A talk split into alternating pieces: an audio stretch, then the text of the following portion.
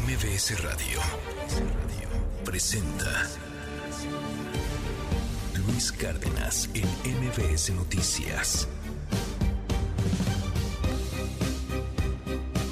6 de la mañana con 6 minutos. Muy, pero muy buenos días a toditita la República Mexicana. ¿Cómo está, oiga?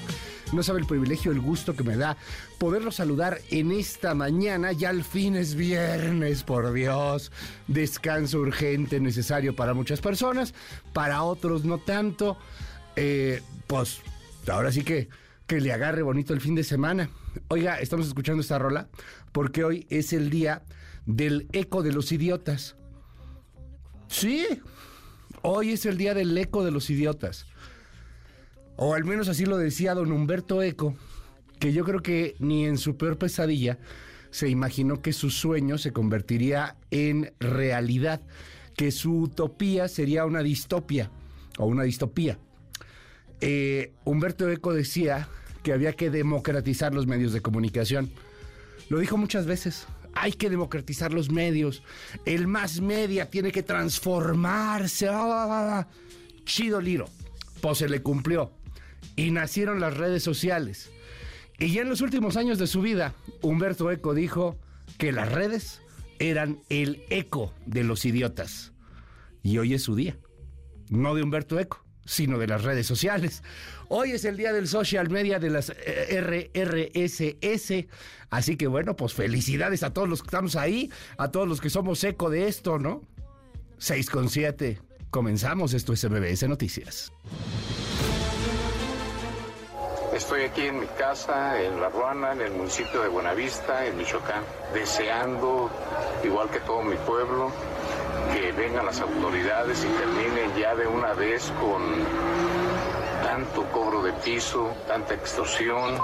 Nosotros, los presidentes nacionales de los tres partidos, y al menos hablo por un servidor, a partir de que se instale esta comisión organizadora del proceso, damos un pasito atrás. He decidido no participar en el proceso que impulsa el Frente Amplio por México. Entre lograr lo posible o hacer lo correcto, me decido por lo seguro. Las 16 personas, trabajadores administrativos, que cumplen con su labor todos los días en esta institución y que fueron secuestrados, estamos trabajando todos unidos y no vamos a parar. Al ser un tema del Foro Federal, esperaría que la Fiscalía General de la República traiga este caso. De todos modos, nosotros estaremos haciendo la investigación correspondiente y estoy seguro que daremos con los responsables. Tengo mucho miedo, mucho temor, porque a partir del primero de mayo se ha tornado un ambiente complicado para mí y para mi familia. Pero no, no le vamos a quitar una beca a una familia, un apoyo en efectivo a un adulto mayor, a una madre soltera, por pagarle a esos cabrones. Mejor que sigan chingando, pues si no, ¿con qué nos divertimos? Estamos diversión. Lo que no les gusta es que a mí me gusta la sangre, me gusta arder, ver arder el mundo. En primer lugar, me gustaría expresar la conmoción de toda la nación por lo que ha sucedido y la muerte de la joven joven Aen y decir de su familia que tienen toda mi solidaridad y el afecto de la nación.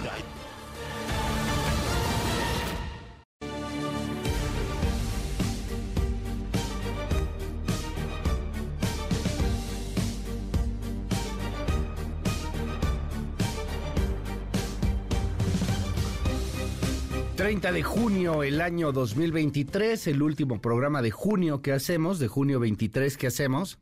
Ya el próximo, la próxima semana es julio.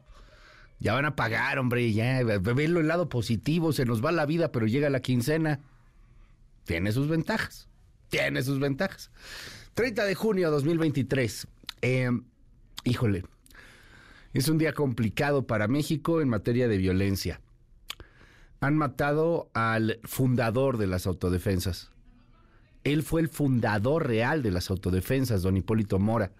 Platicaremos más adelante sobre su vida, platicaremos más adelante sobre lo que hizo, sobre cómo se levantó en armas, sobre cómo este movimiento terminó corroído, corrompido, corrupto por algunas otras autodefensas, como, como Mireles, por ejemplo, al que se le vinculó mucho con el crimen organizado, como el papá Pitufo, por ejemplo, al que se le vinculó a un cártel en particular. A don Hipólito le mataron a su hijo, estaba transmitiendo para un programa de radio cuando asesinan a su hijo en vivo prácticamente. Y es un tipo duro, pero siempre congruente. Era un tipo duro, pero siempre congruente. Aquí en este espacio nos dijo en muchas ocasiones que lo querían matar, que, que lo querían asesinar. Y, y, nos denunciaba, están llegando aquí a la Ruana, quieren asesinarnos. Una y otra y otra vez. Al final, el eh, eh, destino lo alcanzó y fue asesinado cuando regresaba a su amada Ruana. ¿Quién va a sembrar los limones? ¿Quién los va a cosechar? Él siempre quiso hacer eso, pero ya no pudo, también era consciente de lo mismo. Ya no podré volver a cosechar limón, ya no podré dedicarme 100% a esto. Es lo que yo quería, sembrar y cosechar y vender mis limones, a los cuales tenía que pagar un derecho de piso. Bueno, vamos a platicar de Hipólito Mora más adelante, usted lo sabe, fue asesinado, brutalmente asesinado. Eh, le dispararon a él, le dispararon a sus escoltas, a sus guaruras, quemaron el cuerpo ahí mismo en la camioneta. Platicaremos de don Hipólito Mora más adelante. Hablaremos de las mentadas corcholatas, tanto las opositoras como las de el oficialismo, pues no hablan de la violencia. No van a hablar de Hipólito Mora. No, no van a hablar tampoco de los secuestrados allá en Chiapas, en donde ayer el presidente de la República ya le bajó dos rayitas, ya no se burló, ya habló en tono serio, ¿verdad? Porque andaba con que, ay, los voy a acusar con sus abuelitas, ja, ja, ja, ja, ja miren en la amlita. No, ya ayer ya vieron que a lo mejor el desenlace no es el que esperaba el presidente. ¿Por qué? pues burlarse de una tragedia y de una masacre no está fácil. Bueno, tampoco hablan las corcholatas de lo que pasó en Guerrero, en donde al líder del verde, y eso que es un político, ya ni por qué es político hablan de eso. El líder del verde, caray. ¡Ay, ay, ay! ¡Qué cosa! Lo mataron de una forma indecible. No, bueno, sí es decible. Le arrancaron la piel de la cara. Lo dejaron con el cráneo expuesto en un paraje. Era el líder del verde ecologista en Guerrero. Ya ni porque matan a sus compas políticos hablan las corcholatas de la violencia extrema que se está viviendo. Don Manuel Velasco dijo algo o siguió riendo. Yo creo que siguió riendo, ¿no? Niño bonito, riendo, que, ojalá que esté ahí con su esposa, pero que se recupere doña Anaí. Pero, pero dijo algo don Manuel Velasco del desollado de Guerrero. No, ¿sí? Creo que nada. Ah, está bueno. Ahí seguirán y seguirán y seguirán sin decir nada. Digo, pues así son las corcholatas. Eso es lo que son. Hablaremos eh, pues de muchas otras cosas más, de cultura digital, con la doctora Laura Coronado, de todo lo que puede hacer la inteligencia artificial. Eh, en las campañas y en la vida misma. Hay, hay una chava, por ejemplo, que no es chava, es un robot. Pero uno puede pagar porque ese robot sea su novia. ¿Ves, neta? Puedes pagar porque sea tu novia y pagas por minuto de chat. Y te trata bien y todo. ya, guarda esa tarjeta de crédito. Ya vi que quieren ahí contratar a la chava robot pero este sí, está muy interesante ¿eh? y hasta te manda fotos y todo. Este. Eh, vamos a platicar de inteligencia artificial y todo lo que está pasando con la inteligencia artificial y cómo cambia el mundo. Y la eh, especialista en materia internacional, nuestra internacionalista, Brenda Estefan, va a estar con nosotros y platicaremos ampliamente sobre lo que pasó con el grupo Wagner, con eh, Prigozhin, con Putin, con Bielorrusia y, y, ¿por qué no, el piloncito? Nos aventamos ahí lo que está pasando en un París que hoy amanece con leones. Es neta. Hay leones sueltos ahí en París. Ellos caminando ahí por la Torre Eiffel. Un león. Ay, caray. Bueno, soltaron los leones del zoológico en el marco de las protestas porque mataron a un chavito de 17 años de edad en un retén. Los policías lo matan. Entonces, bueno, pues hay un desastre en Francia. Otra vez Francia ardiendo por protestas sociales. Oiga, pero bueno, eh, comenzamos primero con un adelanto de esto que ocurrió allá en Michoacán es la nota, el asesinato de Hipólito Mora. Marco Duarte. Gracias Luis, muy buenos días. La Fiscalía General de Michoacán abrió diversas líneas de investigación tras el asesinato de Hipólito Mora Chávez, fundador de los grupos de autodefensa y de tres de sus escoltas, en un ataque registrado ayer por más de 15 sicarios en el poblado de La Ruana, en el municipio michoacano de Buenavista. Entre las líneas de investigación destacan las rencillas que Mora Chávez mantenía con ex integrantes de los grupos de autodefensa, los cuales ahora son miembros del grupo de sicarios autodenominado como los Viagras, brazo armado del cártel de la nueva familia michoacana y que forma parte de la organización delictiva conocida como Cárteles Unidos, que conforman otros cinco cárteles regionales. El ataque ocurrió cuando Hipólito Mora viajaba en su camioneta blindada marca Chevrolet tipo Tajo, la cual se incendió a causa de los impactos de granadas y proyectiles de rifles antiblindaje tipo Barrett. Los cuerpos de una escolta y de líder comunitario quedaron calcinados. Los detalles más adelante.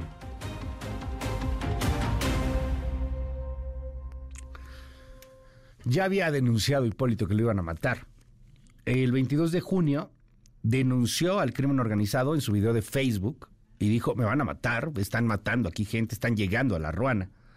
Este, este fue de los últimos videos en donde él denunciaba, porque le repito, era una constante, una permanente, la denuncia de don Hipólito Mora por su vida y por los habitantes de la Ruana.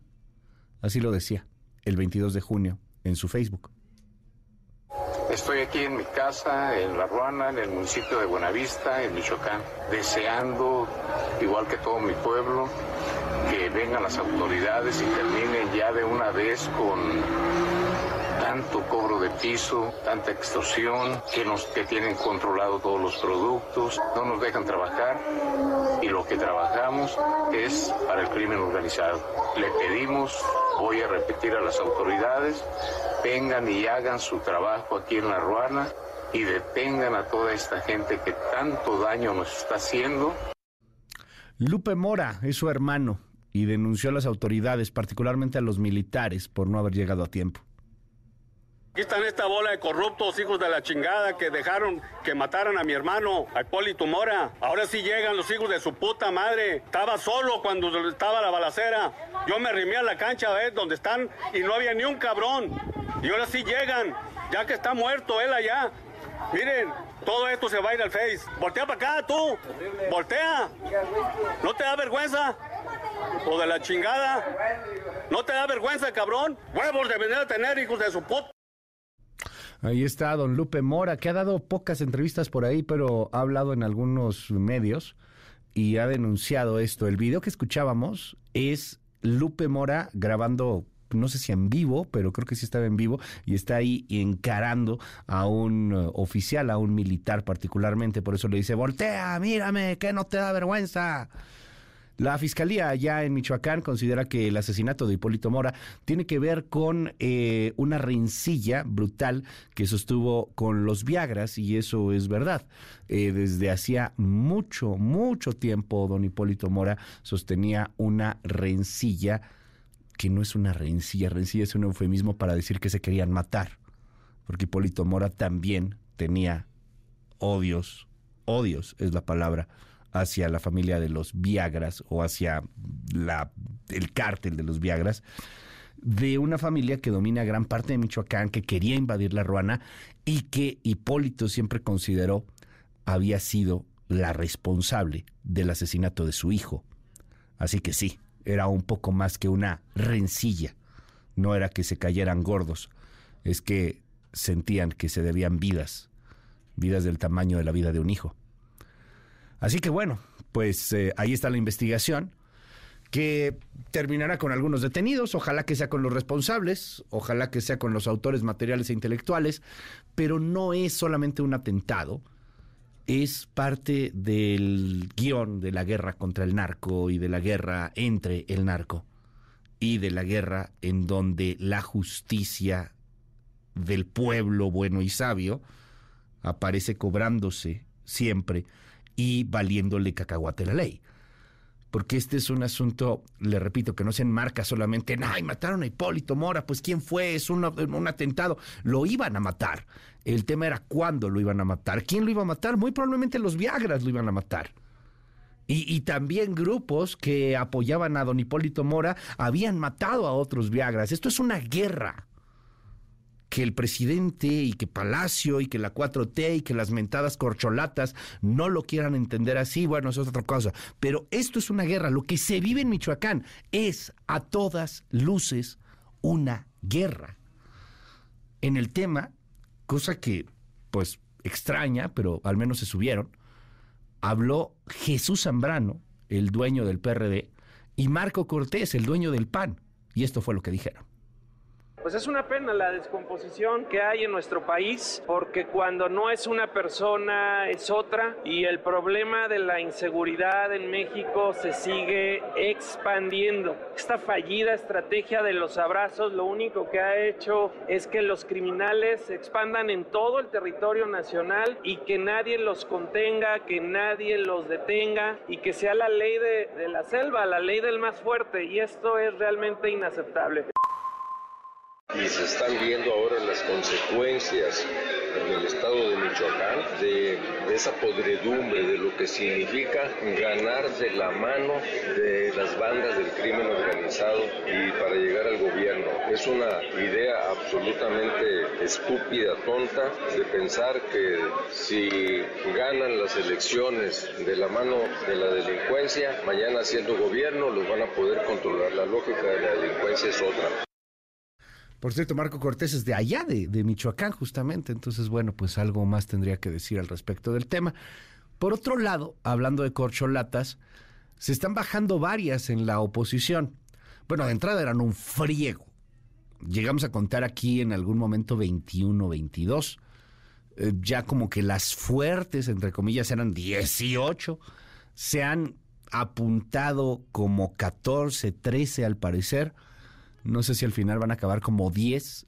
El registro empieza el 4 de julio, o sea, la siguiente semana.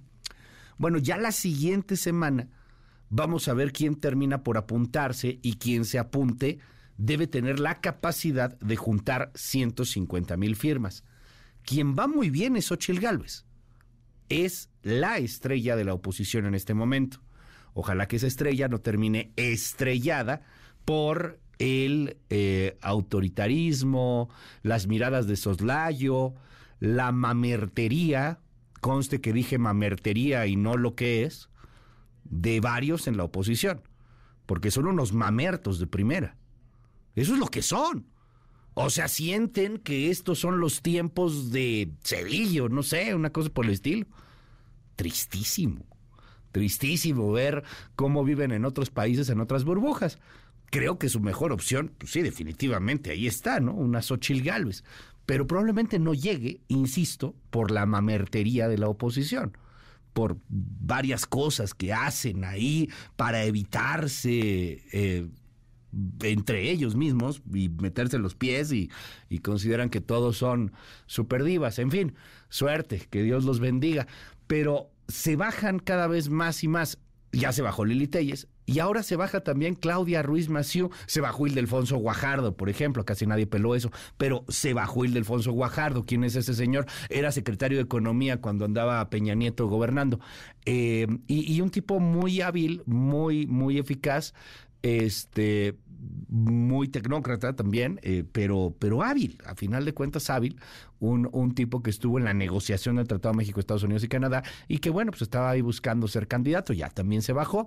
Ojalá que varios de los que están ahí súper apuntados se den cuenta con humildad de que la neta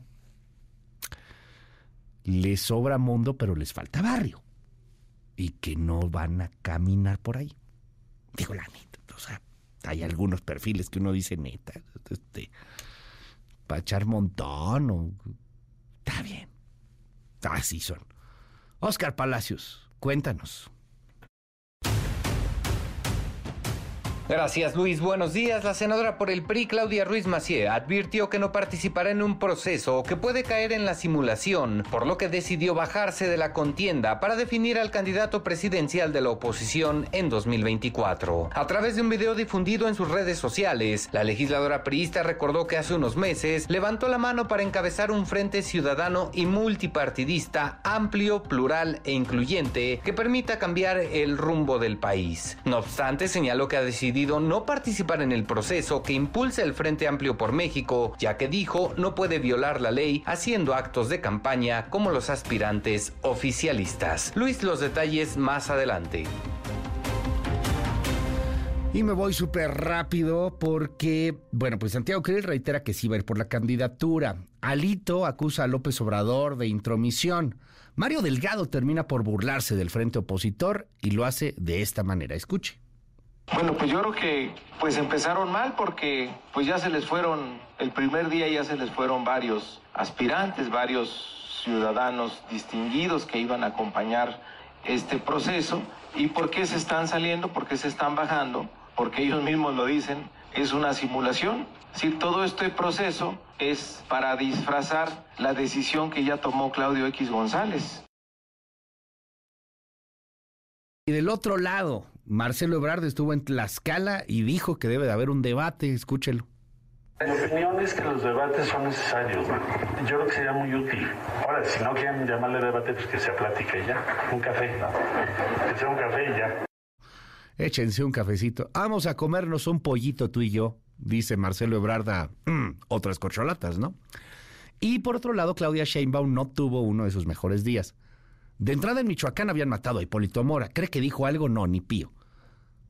Y estuvo allí en Michoacán, llegó dos horas tarde, le terminaron por abuchear la gente estaba, no abuchen, por favor, no, no le chiflen. Y, y, bueno, fue muy criticada en redes sociales porque dicen que ahora ya el tonito se parece al de López Obrador. Yo creo que ya desde hace un rato el tonito se parece al de López Obrador, pero por alguna razón ayer pegó un poco más en las redes ese asunto en donde la comparaban con la misma tonalidad de, del presidente. Escuche. Ahí anda Claudio X González, ¿y saben quién es ese señor? Es el que comanda toda la oposición, es un empresario que pagó muchas veces para que hubiera fraudes electorales, para que el presidente López Obrador no llegara al gobierno. No, sí, sí se parece más. Sí, sí, tiene toda la razón. Sí se parece. Ya lo había visto en, los videos en las redes, en Twitter, así, como que con video no tanto, pero ahorita que solamente tenía el audio, sí tiene muy clarito el acento final. Sí, sí, sí se parece. Sí, la neta se parece. Pero trending topic, ¿eh? Ayer el asunto de la comparación y, de la, del clon en el que se había convertido la ex jefa de gobierno o en el que se ha convertido la ex jefa de gobierno de su jefe, al final de cuentas, Andrés Manuel López Obrador. Oiga, me voy a lo que está pasando en el mundo. Eh, Allá en Francia, ayer en la noche, liberaron leones del zoológico. ¿Quiénes? Los manifestantes de las calles, porque están en una furia colectiva debido a que la policía francesa mató a un joven de 17 años de edad que no se detuvo en un retén, algo como lo que pasa en México, pero no tanto. El joven venía conduciendo mal, tenía varias infracciones ya, le habían pedido que se detuviera, se lo, detienen, pero se escapa, es una trifulca ahí entre una bronca, pues, entre la policía y este chavo, tenía 17, insisto, paz, le disparan, lo matan. El tipo que le disparó, el policía que le disparó, ya se entregó, va a estar en la cárcel, está por homicidio, pero esto generó coraje, la gente salió en uno de los peores momentos que ha tenido Emmanuel Macron. La policía, eh, pues ya también ofreció perdón a la familia y al pueblo francés, y ha tenido que hablar el nuevo presidente, pero no ha sido suficiente. Francia está en llamas. Escucha Macron. En primer lugar, me gustaría expresar la conmoción de toda la nación por lo que ha sucedido y la muerte de la joven joven Aen y decir de su familia que tienen toda mi solidaridad y el afecto de la nación. Es un adolescente muerto. Es inexplicable. Bueno, pues así las cosas en Francia. Más adelante le tendré el reporte de lo que está sucediendo y cómo van la ola de detenidos, de disturbios, los leones que liberaron del zoológico. China y Rusia explotarán litio en Bolivia. Alistan una inversión multimillonaria. Sí, China y Rusia le van a meter lanita al litio boliviano. Y aquí nomás lo tenemos nacionalizado. Tampoco se vería muy bien que vinieran este, pues, países muy en contra de la ideología a la que se supone que pertenecemos, pero bueno, pues está bien, así se está moviendo el mundo, el nuevo orden mundial. Por cierto, nuestro litio tiene características muy distintas de las que hay en Bolivia y de las que hay en Chile, por ejemplo, que es mucho más fácil de explotar. Eh, la Corte Suprema en Estados Unidos impide a universidades usar la raza para admisiones porque eh, pues estaban preguntándote, oye, ¿y tú qué eres? ¿De qué color es tu piel? Traías así el pantone. A ver, no, pues como que tú no eres muy de acá, ¿no? Este, como que tu universidad está, no, no has pensado en ir en la nocturna, por ejemplo. Entonces traían así tu pantone y ya no van a poder hacer eso, eh, ya no te van a poder preguntar de qué raza eres, cosa que es muy normal en Estados Unidos que te pregunten para todo de qué raza eres eh, o de cuál te autopercibes, porque también luego hay algunos eh, afros que se autoperciben blancos o blancos que se autoperciben indios o, o chinos que se autoperciben franceses, o sea, también es otro rollo ahí el, el tema de cómo te autopercibes, pero bueno, ya para evitar broncas ya no van a estar preguntando para entrar en universidad de qué raza perteneces. Eh, y más adelante platicamos de lo que está pasando allá en Honduras. Cientos de policías militares entraron este jueves a dos cárceles de máxima seguridad en la ofensiva contra los pandilleros lanzada el lunes para retomar el control de los penales en Honduras. En Honduras, en donde han querido copiar un poco lo que está haciendo su vecino del Salvador, eh, Nayib Bukele, pero la neta, pues no les ha salido igual. 6 con 33, ya es fin de semana y me pienso divertir. ¿Cómo cambian las diversiones con el tiempo, no? Yo me acuerdo que antes mis diversiones pues tenían que ver con los antros y con la fiesta. Y Ahorita mi diversión es quedarme a ver la tele dormidito, este, un ratito, por favor. Ya, pues es que, ya sé, no soy ni la sombra. Valió queso. 30 de junio 2023, no es cierto, hombre. Ya es viernes, ya es viernes, pásela muy bien. ¿Va a tener fin de semana o no? 6 con 34. Vámonos, ¿cómo va a estar el clima? MBS Noticias.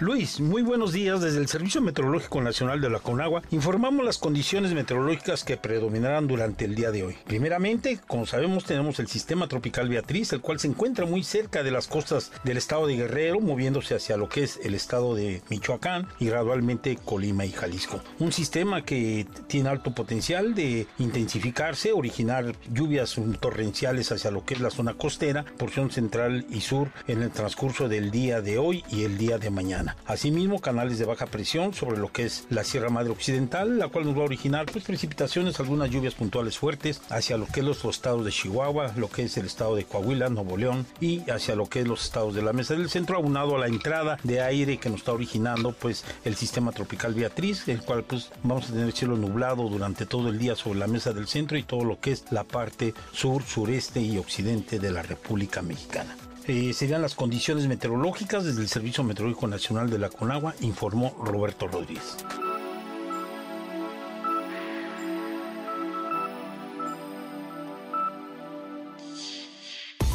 MBS Noticias con Luis Cárdenas.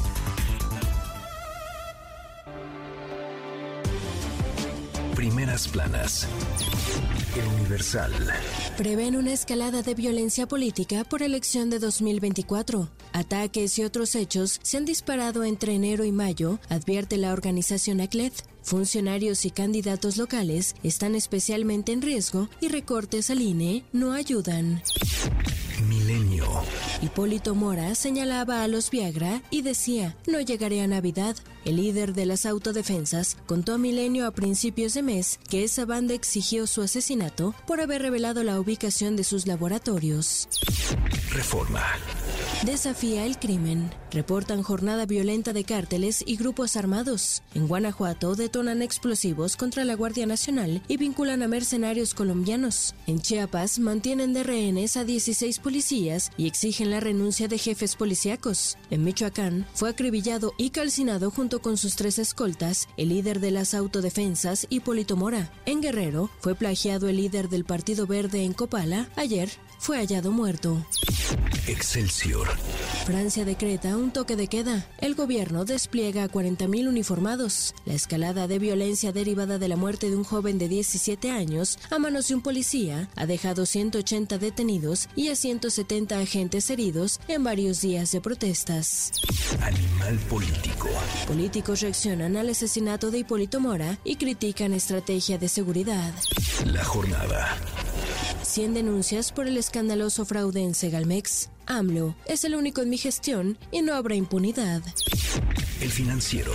IP impulsa Temec liderazgo de México. El país está en el top 10 en 20 ramas de la industria. Destacan automotriz, minería y manufacturas. El economista. Gobierno le pasó tijera a la inversión destinada a cambio climático en el 2022. Revelan datos de la cuenta pública 2022. Reporte Índigo. Tres meses de inoperancia. La falta de comisionados para que el Pleno del INAI pueda sesionar provocó que miles de asuntos y resoluciones, así como decenas de procesos administrativos y sanciones, estén pendientes. Las trabas desde el Ejecutivo Federal y la nula capacidad para alcanzar acuerdos entre los legisladores oficialistas y los de oposición es lo que ha impedido los nombramientos.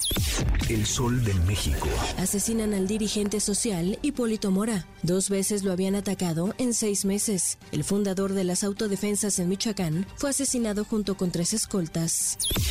La prensa. Terror. Hipólito Mora, ex líder de las autodefensas en Michoacán, murió en un atentado en La Ruana. Autobomba explota en Celaya y 10 guardias nacionales están heridos. La crónica.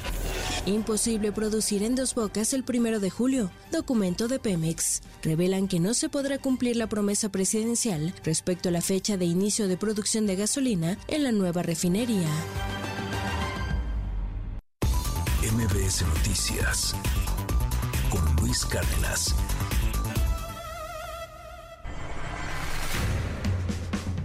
Estados. Durante su participación en la sesión ordinaria del Consejo Directivo Nacional de Canacintra, el gobernador Julio Menchaca remarcó que la entidad goza con las condiciones necesarias para facilitar la llegada de nuevos proyectos productivos y aseveró que su administración promueve el desarrollo económico con una visión de respeto a las comunidades laborales y de cuidado al medio ambiente. Michoacán. El ex líder de las autodefensas, Hipólito Mora, fue asesinado este jueves en un ataque directo ocurrido en la localidad de La Ruana, en el municipio de Buenavista, cuando viajaba a bordo de su camioneta blindada, la cual fue incendiada tras la agresión en la que también murieron sus escoltas. Hipólito Mora fue encontrado sin vida con quemaduras en la mayor parte de su cuerpo. Distintas corporaciones de seguridad desplegaron un fuerte operativo en la zona para dar con los responsables de este hecho. Este jueves fue hallado el cuerpo sin vida del líder del Partido Verde Ecologista de México en el municipio de Copala, Jesús González, quien fue secuestrado este miércoles por un grupo armado en la colonia La Loma de dicho municipio. El cadáver, que presentaba visibles huellas de tortura, fue localizado cerca de la laguna de Chautengo, en el municipio de Florencio, Villarreal.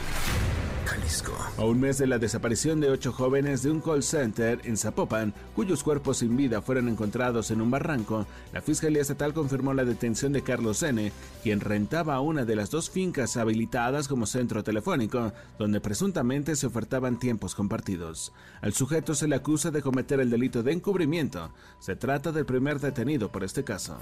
En más información del Estado, un choque entre un camión de transporte y un ferrocarril ocurrido este jueves en el municipio El Arenal dejó como saldo al menos tres muertos y más de una docena de lesionados. El percance se registró sobre el camino que conduce a Uxla de Santa Cruz del Astillero, cuando el conductor del camión quiso ganarle el paso al tren, que acabó golpeándolo en la parte de atrás. MBS Noticias. Con Luis Cárdenas. Titulares del mundo. New York Times, Estados Unidos. Suprema Corte rechaza programas de acción afirmativa en Harvard y la Universidad de Carolina del Norte. Washington Post, Estados Unidos. El máximo general de Ucrania, Valery Saluzny, quiere proyectiles, aviones y paciencia. El País, España. Feijóo bendice la reforma laboral contra la que votó el Partido Popular. Le Monde, Francia. Tras tres noches de disturbios en Francia, Emmanuel Macron dispuesto a adaptar el dispositivo para mantener orden. The Guardian, Reino Unido. Los conservadores se arriesgan a una amarga disputa legal después de que la política de Ruanda sea declarada ilegal. Der Spiegel, Alemania. Los precios de las importaciones alemanas se desploman, la caída más pronunciada desde 2009. Corriere della Sera, Italia. Migrantes, más fondos europeos. Funcho de São Paulo, Brasil. Tribunal Superior Electoral camina para inhabilitar a Bolsonaro por usar la presidencia para deslegitimar elecciones. El Clarín, Argentina. Medida electoral. Congelan hasta las paso los precios de ropa y electrodomésticos. Al Jazeera, Medio Oriente. Francia se apresura a contener los disturbios consecuencia del asesinato policial. En un momento regresamos. Continúa con la información con Luis Cárdenas en MBS Noticias.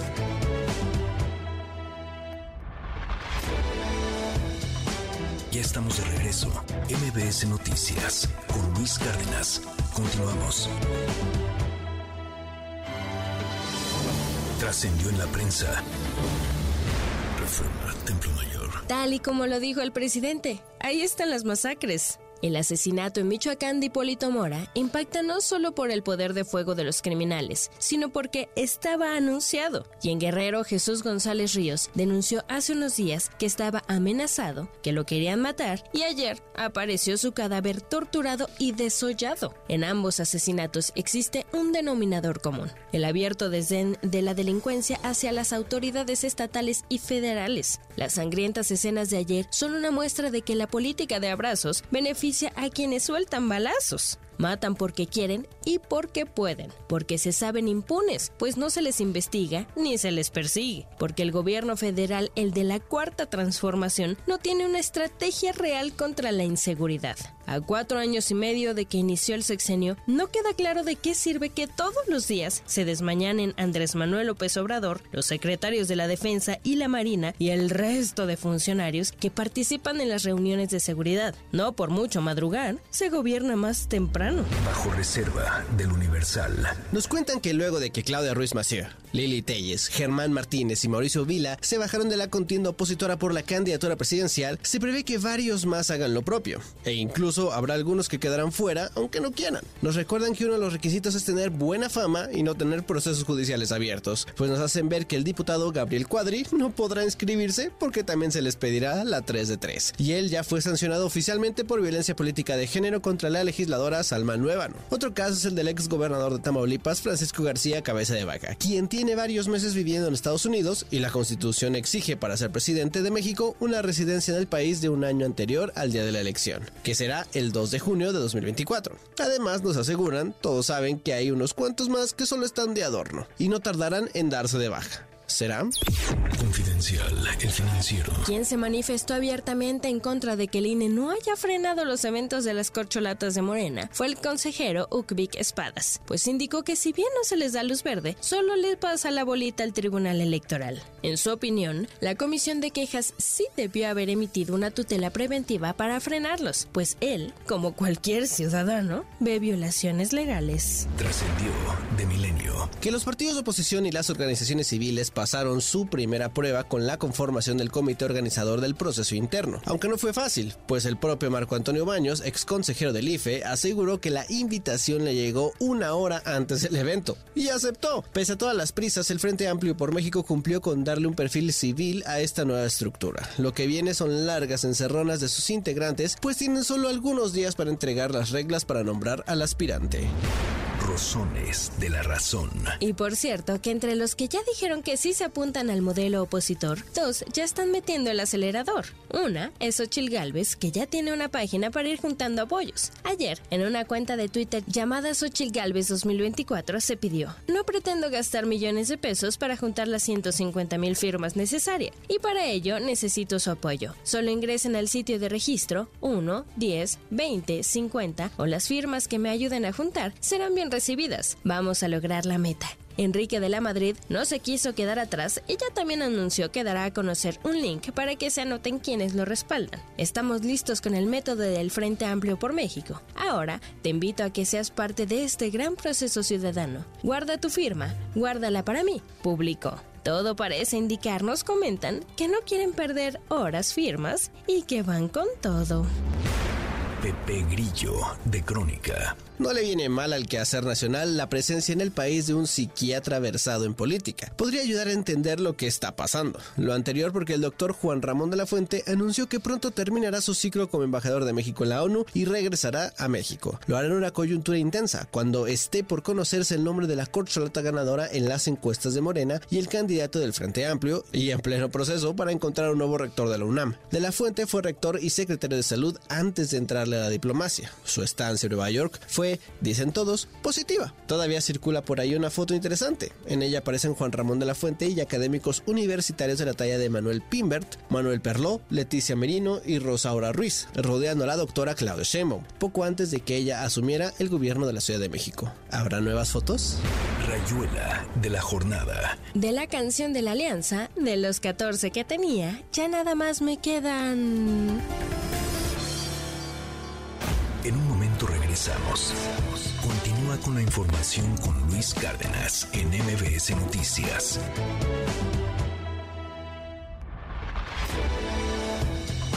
Ya estamos de regreso.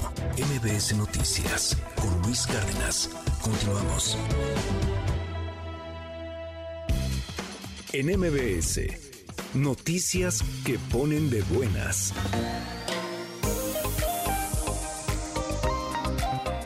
Héctor Silva, derechohabiente de 50 años y padre de familia, se encontraba despierto y cantando las mañanitas en el quirófano mientras especialistas del Centro Médico Nacional 20 de noviembre del ISTE le retiraban exitosamente un tumor en el cerebro del tamaño más grande que un huevo, el cual era metástasis de cáncer renal. Héctor ya se recupera satisfactoriamente. La Secretaría de Cultura del Gobierno de México avanza en la reconstrucción y reparación de inmuebles históricos dañados en los sismos de 2017. En la Ciudad de México resultaron dañados 291 inmuebles del patrimonio cultural distribuidos en las 16 alcaldías. Se han concluido obras en 145 con una inversión de 194.6 millones de pesos. En este año se ejecutarán 146 obras con una inversión de 479,5 millones de pesos. Y en un dato curioso que no le gustaría nada a los dinosaurios, una de las festividades más extrañas del calendario. Hoy se conmemora el Día Mundial de los Asteroides. Para MBS Noticias, Javier Bravo.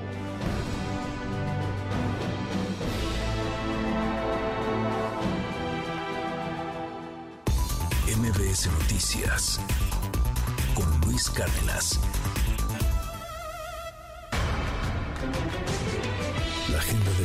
A las 7 de la mañana el presidente Andrés Manuel López Obrador encabezará una conferencia de prensa. Más tarde, a las 10 de la mañana, presidirá la ceremonia del cuarto aniversario de la Guardia Nacional en el campo deportivo militar Marte de la Ciudad de México. A las 8 de la mañana, Dan Augusto López iniciará una gira de trabajo por Baja California. A las 10 de la mañana, Ricardo Monreal llevará a cabo una gira de trabajo por Oaxaca.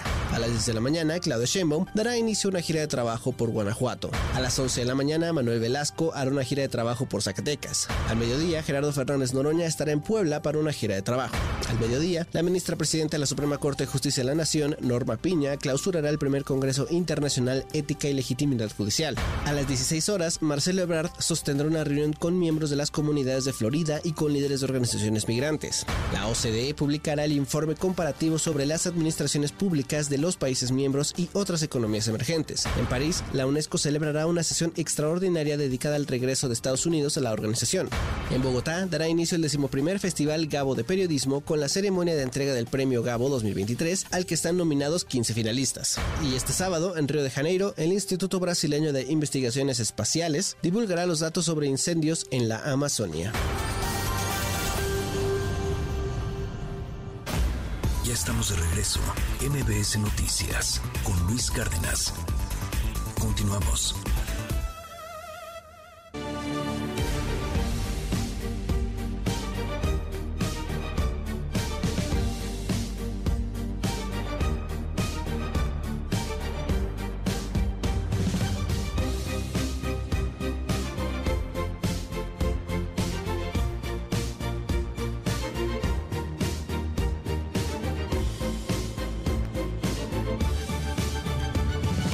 Pero muy buenos días a toditita la República Mexicana. ¿Cómo está, oiga?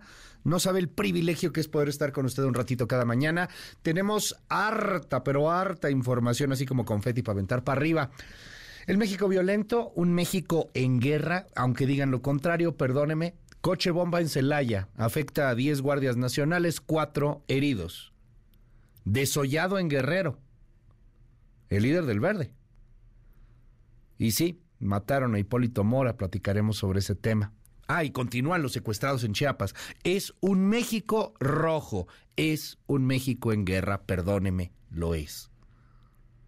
Vamos a platicar de la politiquería de todos los días, de lo que hacen las corcholatas, los aspirantes. Se baja Claudia Ruiz Maciú.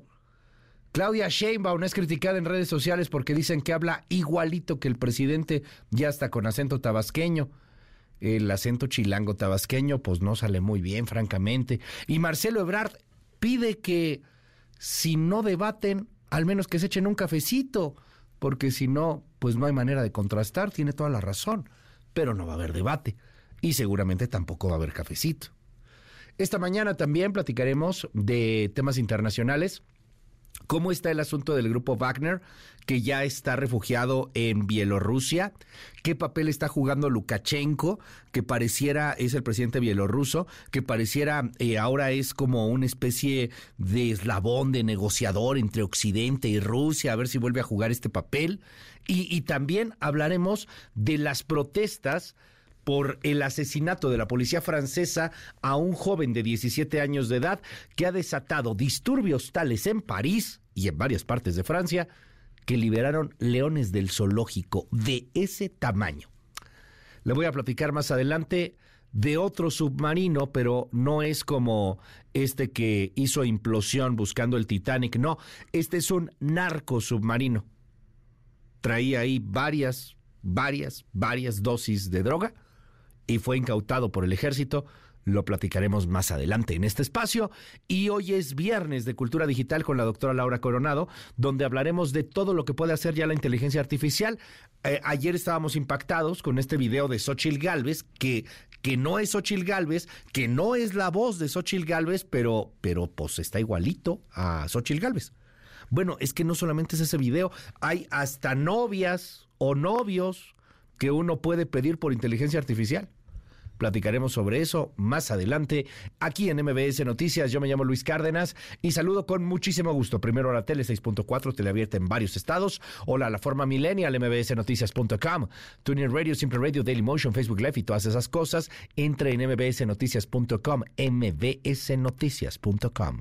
Es su casa, su casa suya de usted.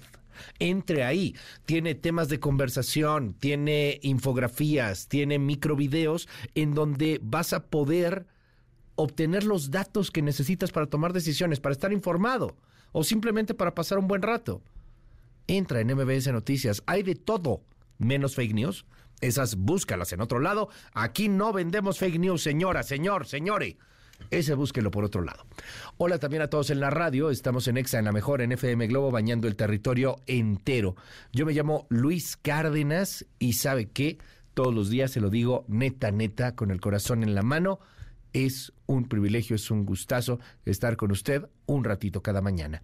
Gracias por esta increíble oportunidad. Son las 7 con 8 minutos.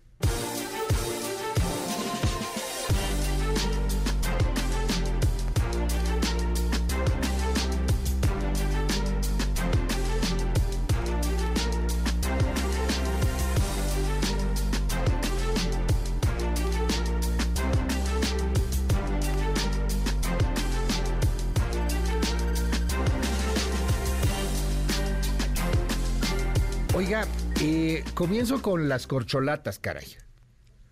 Corcholatas opositoras, corcholatas oficialistas. No les digas corcholatas, qué falta de respeto. Oh, que la buena. Los aspirantes presidenciales. A ver, empecemos con la oposición. Ah, es que yo estoy igual que usted, estamos hasta el gorro de los aspirantes. La neta sí pero es importante que veamos qué están haciendo los políticos. Es el siguiente presidente o presidenta, pero vamos a llegar, no, ya ni le cuento. A ver, empecemos primero con aspirantes corcholatas opositores. Claudia Ruiz Baciú ayer decide bajarse de la contienda. Xochitl Gálvez les ha movido el tapete cañón. ¿eh? Uno porque tiene gran popularidad, tiene mucha frescura y pues están decidiendo bajarse porque conseguir 150 mil firmas no está fácil, la plataforma como que todavía no le agarran la onda, empiezan a ver sus números y dicen, no, pues la verdad como que mucha popularidad no hay, así como que me garantiza, pues no, entonces empiezan a bajarse, se bajó por ejemplo Lili Telles, se, se están bajando eh, pues ahí algunos otros, se bajó el de Alfonso Guajardo, él, él era el secretario de Economía con Peña Nieto, eh, no muy conocido dentro del el Círculo Verde, no el Círculo Rojo, en el Círculo Rojo todo mundo conoce a todo mundo. Pero bueno, eh, Claudia Ruiz Mació ayer dice, me bajo, no estamos eh, pues muy de acuerdo con algunas cuestiones del método y también argumentan casi todos los que se están bajando que hay una violación a la ley, así como los corcholatos eh, oficialistas, los cuatroteros están violando la ley en una clara precampaña, pues también lo están haciendo del otro lado. Escuche. Hoy tomo una decisión meditada, con profunda responsabilidad y congruencia. He decidido no participar en el proceso que impulsa el Frente Amplio por México. Entre lograr lo posible o hacer lo correcto, me decido por lo segundo. En el método presentado veo una respuesta pragmática para hacer frente a la precampaña abierta, anticipada e ilegal que ha iniciado Morena pero en congruencia no puedo participar en un proceso que puede caer en la simulación. Si he criticado y señalado que los aspirantes oficialistas violan la ley haciendo actos de campaña, no puedo hacer lo mismo. Bueno, del otro lado, Marcelo Ebrard ayer es cuestionado y le dicen, oiga, ¿y, ¿y, de verdad no va a haber debate? Pues no, no va a haber debate, pero a él sí le gustaría, de menos un café, o aunque sea como dicen los mexicanos, vamos a comernos un pollito entre los dos, ¿no? Escucha a Marcelo Ebrard. Mi opinión es que los debates son necesarios. Yo creo que sería muy útil. Ahora, si no quieren llamarle debate, pues que sea plática y ya. Un café. Que sea un café y ya. Una platicadita. Tenemos mucho de qué hablar tú y yo. Pero ni eso va a haber. Por otro lado, Claudia Sheinbaum no tuvo el mejor de sus días, estuvo en Michoacán, ayer en Michoacán, donde ayer habían matado a Hipólito Mora. ¿Cree que dijo algo? No, nada. Llegó tarde al evento, llegó dos horas tarde al evento, eh, le, le, chiflaron en algún punto y fue muy criticada en las redes sociales, un trending topic de hecho, porque el tono de Sheinbaum ya es muy similar al tono de López Obrador, con todo y acento tabasqueño incluido. Escúchelo, por favor. Ahí anda Claudio X González, ¿y saben quién es ese señor? Es el que comanda toda la oposición, es un empresario que pagó muchas veces para que hubiera fraudes electorales, para que el presidente López Obrador no llegara al gobierno. Bueno, pues sí, tiene como que un acento ahí parecido. Ayer hacían muchas comparaciones en las redes, en el WhatsApp. Está bueno. Ahí están las corcholatas opositoras. Hay mucho más, lo que estuvo haciendo Noroña con el Noroña Bus y lo que está haciendo Monreal y, y lo que está haciendo Manuel Velasco, que no dijo ni pío tampoco sobre el líder del Verde en Guerrero, que fue desollado. Mientras tanto, del otro lado también hay información porque los aspirantes de la oposición y los partidos políticos de la oposición pues presentaron este comité organizador del Frente Amplio, sea lo que sea que eso signifique. Alberto Zamora, muy buenos días. Gracias Luis, muy buenos días. El Frente Amplio por México dio a conocer ya los nombres de los integrantes del comité organizador que va a conducir el proceso para definir la candidatura presidencial. La presentación se llevó a cabo en un hotel de paseo de la Reforma, la cual estuvo encabezada por los dirigentes del PAN, PRI y PRD. Se trata de los ex consejeros electorales Marco Antonio Baños, Arturo Sánchez, Alejandra Latapí, Rodrigo Morales, María Teresa González, Patricia McCarthy, así como Juan Manuel Herrero, quien fue director ejecutivo del Registro Federal de Electores. Asimismo, el PAN designó como sus representantes a Raimundo Bolaños, director jurídico del partido, y el diputado Armando Tejera. Por su parte, el PRI designó al coordinador de los diputados del tricolor Rubén Moreira y a Rolando Zapata. En tanto, el PRD anunció que formarán parte de dicho comité el coordinador de los diputados del Sol Azteca, Luis Espinosa Cházaro y Claudia Castelo. Tras la presentación, Marco Antonio Baños aseguró que desde este jueves ya comenzó el proceso de organización. ¿Cómo se va a publicitar el ejercicio? Ese es un tema que, por supuesto, nos va a ocupar en buena medida. ¿Cómo se va a generar un esquema adecuado en el marco de la ley para la rendición de cuentas? Ya eh, se hizo aquí eh, también eh, el anuncio de que se tendrá que sujetar a las reglas establecidas en la legislación electoral por las autoridades también y por los criterios y los reglamentos que hay. No se trata de usar eh, cantidades de dinero que no se sepa de dónde vienen. Aclaró que ninguno de los especialistas milita en los partidos que conforman el Frente Amplio por México, aunque reconoce que hay una interlocución con las distintas fuerzas políticas opositoras. Luis, mi reporte. Muy buenos días. Gracias, Alberto. Y justo tengo a Marco Antonio Baños en la línea telefónica. Marco, gracias por la comunicación. Oye, leo hoy en la prensa que te invitaron una hora antes a este comité organizador. ¿Cómo estuvo eso, Marco? Buen día. Hola, mi estimado Luis. Bueno, eh, mira, como bien sabes, el Frente Cívico Nacional y otras organizaciones ciudadanas habían eh, invitado a diversas eh, personas que tenemos experiencia en los temas electorales y otras que tienen una trayectoria muy reconocida en el ámbito de la investigación y de la defensa de los derechos humanos, de la democracia, de la atención a víctimas, etcétera, a eh, conformar un órgano que originalmente se denominó Consejo Electoral Ciudadano eh, coordinado por Leonardo Valdés. Eh, fuimos 11 personas en aquella ocasión, pero en aquella ocasión se nos dijo que solamente sería este grupo de personas sin la participación de los partidos, pero también se nos comentó que ellos, las organizaciones ciudadanas, no nosotros, sino las organizaciones ciudadanas, estaban en un eh, proceso de diálogo y de negociación con los partidos políticos para ver si lograban eh, tener un solo método, que no hubiese dos métodos, uno por parte de las organizaciones de la ciudadanía y otra por los partidos políticos, porque eso eventualmente podría atomizar los esfuerzos. Y que si eh, se concretaba ese acuerdo, pues entonces se procedería a revisar la naturaleza del órgano. Al final, lo que nos dijeron ellos fue que se había establecido eh, un acuerdo, eh, pero que el órgano organizador, la comisión organizadora, estaría integrada por siete expertos en materia electoral y por eh, seis representantes de los partidos, como ya lo informaste, son dos del PRD, dos del PAN y dos del, dos del PRI, siete expertos electorales y seis de los partidos políticos. Ninguno de los siete este, expertos eh, eh, que estamos incluidos dentro de este grupo tenemos militancia partidaria, eso lo reitero claramente. Ahora, eh, efectivamente los, los acercamientos fueron eh, diferentes, obviamente pues procedimos primero a, disolver el primer grupo, tú conoces ya bien el desenlace de cómo se dio esta cuestión. Sí, me decías, en, me decías eh, este grupo en esa ocasión, que, hicieron en esa ocasión, es que esa ocasión fue hace unos días, ¿no? O sea, lo crearon y lo disolvieron. Ajá. Sí, sí, sí, esto tenía este, tres semanas, eh, ya. Eh, ya habíamos este, realizado algunas actividades, etcétera, pero el viernes, digamos hace ocho días aproximadamente, se empezó con eh, ya eh, la información de que iban avanzando con los partidos políticos, lo cual se concretó el fin de semana, etcétera.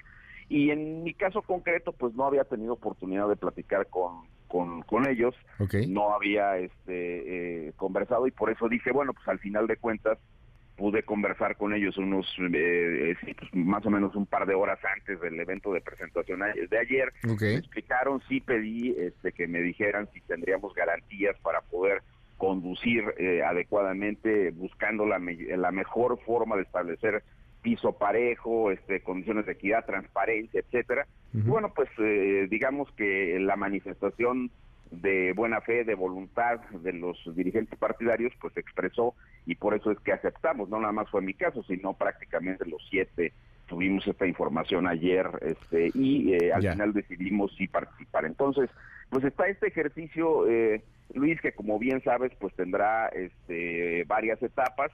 Hay cosas que sí quiero decir ocurren dentro de la comisión organizadora y otras que tienen que ver con la vida de los partidos y de las propias organizaciones ciudadanas. Okay. ¿Quiénes van a participar de las organizaciones ciudadanas? Pues lo veremos en breve, tan luego se abra el registro. Ya. Eso será entre entre el día 4 y el día 9, este, y luego ya veremos eh, cómo quedan al final. Y obviamente las, las aspiraciones de las personas que quieren participar y que tienen militancia este, dentro de los partidos, pues eso ya lo van a, a definir ellos internamente, pero tendrán que venir con la comisión de organización. Déjame, déjame preguntarte algo, Marco. Eh, lo hablábamos aquí en cabina, de hecho, hace unos días. En, en, la, en la 4T, eh, pues están en una plena precampaña. O sea, tú no los decías, están eh, pues haciendo eventos, salen, este, tienen sus giras, platican. Ebrard quiere debates, pero pues no, no lo quieren los otros. Y para el 6 de septiembre van a tener un coordinador de la transformación que, a ver, pues es un candidato o candidata, que todo apunta a ser candidata. De este lado en la oposición no están haciendo lo mismo y en dado caso eso es violentar la ley o interpretarla de otra manera. No, no están cayendo igual en una violación de la ley. Mira, eh, como aquí como experto en estos temas te diría que los dos son procedimientos eh, adelantados con características distintas, eso sí hay que señalarlos, ¿no? Son este, procedimientos en el caso concreto de Morena que lo hemos analizado contigo, donde hay incluso una etapa de campaña que va a durar un máximo de 70 días, donde ya vimos que mítines, hay una serie de situaciones que se están presentando y que tú eh, das cuenta este, cotidianamente en tu muy importante noticiero. Del otro lado se está este, también organizando un, un esquema en el cual digamos, de manera inédita se da la participación de la ciudadanía, se busca una fórmula legal para poder registrar el ejercicio, no como estos actos este, autoorganizativos intrapartidarios que dijo el INE respecto de Morena, sino como una situación eh, eh, legal que tiene que ver con la formación de un frente que eh, entiendo será solicitado ante el Instituto Nacional Electoral, que se registre ante el INE en el transcurso de la semana. Supongo que los dirigentes nacionales de los partidos este, se han referido y obviamente se referirán a él en el en el transcurso de estos eh, de estos días. Pero, el 4 eh, el 4 de septiembre pues tienen un candidato, ¿no? Bueno, un coordinador, defensor o Superman del frente, o sea, da igual. Sí, eh, al final de cuentas el propósito tiene que ver con la identificación de una persona que con los eufemismos que se están manejando para no actualizar las famosas este, infracciones y luego con el problema, pues ahí sí este, lo, lo sigo sosteniendo, pues yo creo que el, el acuerdo que emitió el, el INE este, antier, que es un acuerdo de, eh, pues le hace así, de semáforo verde, aquí no está pasando, pasando nada y usted sígale, ¿no?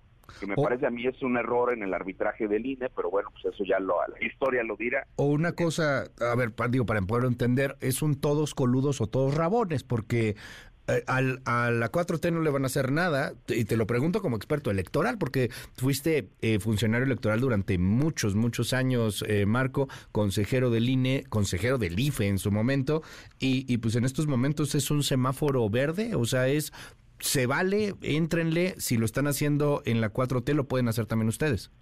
Pues es que al final de cuentas tú no puedes, desde la interpretación de la autoridad electoral, decirle a Morena que sí, que haga lo que quiera y a la oposición que no y no nada más a la oposición, sino a las candidaturas independientes y demás.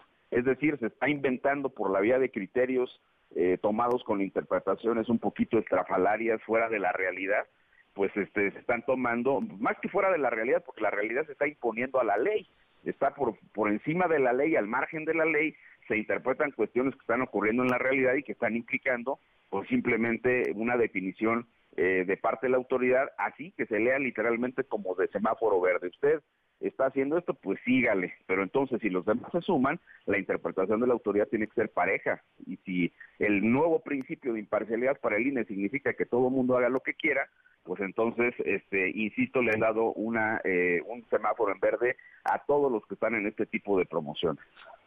Bueno, pues vamos a seguir muy de cerca a este asunto, Marco Antonio Baños, eh, y, bueno, pues a ver cómo, cómo termina por salir. Yo quisiera eh, cerrar pidiendo tu opinión sobre algo. Eh, hace unos días, eh, creo que Calderón, si no me equivoco, en Reforma, ponía un cartón que a mí me, me pareció muy gracioso, pero además, eh, pues muy revelador. Hay una novia vestida de blanco, guapísima la novia, y la novia representa a la sociedad civil.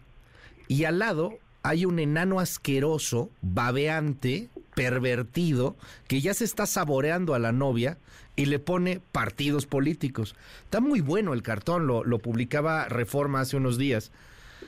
¿No sientes un poco esto, Marco? O sea, hay una sociedad civil que está exigiendo una altura de miras política y por el otro lado, pues unos políticos que se ven chaparritos, eh, sedientos de tener a esa sociedad civil que francamente pues no parece que vaya a ser eh, bien utilizada, ¿no? Este, más bien eso, se siente usada esa sociedad civil por muchos. ¿Qué, qué opinas, Marco? Mira, eh, yo lo que te puedo decir desde mi análisis y desde mi experiencia ya en estos, en este ejercicio en lo particular, es que eh, se hacen muchos esfuerzos desde diversas trincheras para hacer que la eh, clase política mexicana eh, realmente, primero los que están en los cargos públicos cumplan con sus responsabilidades. Lo que pasó ayer, por ejemplo, en Michoacán es este, inaceptable por diversas este, situaciones.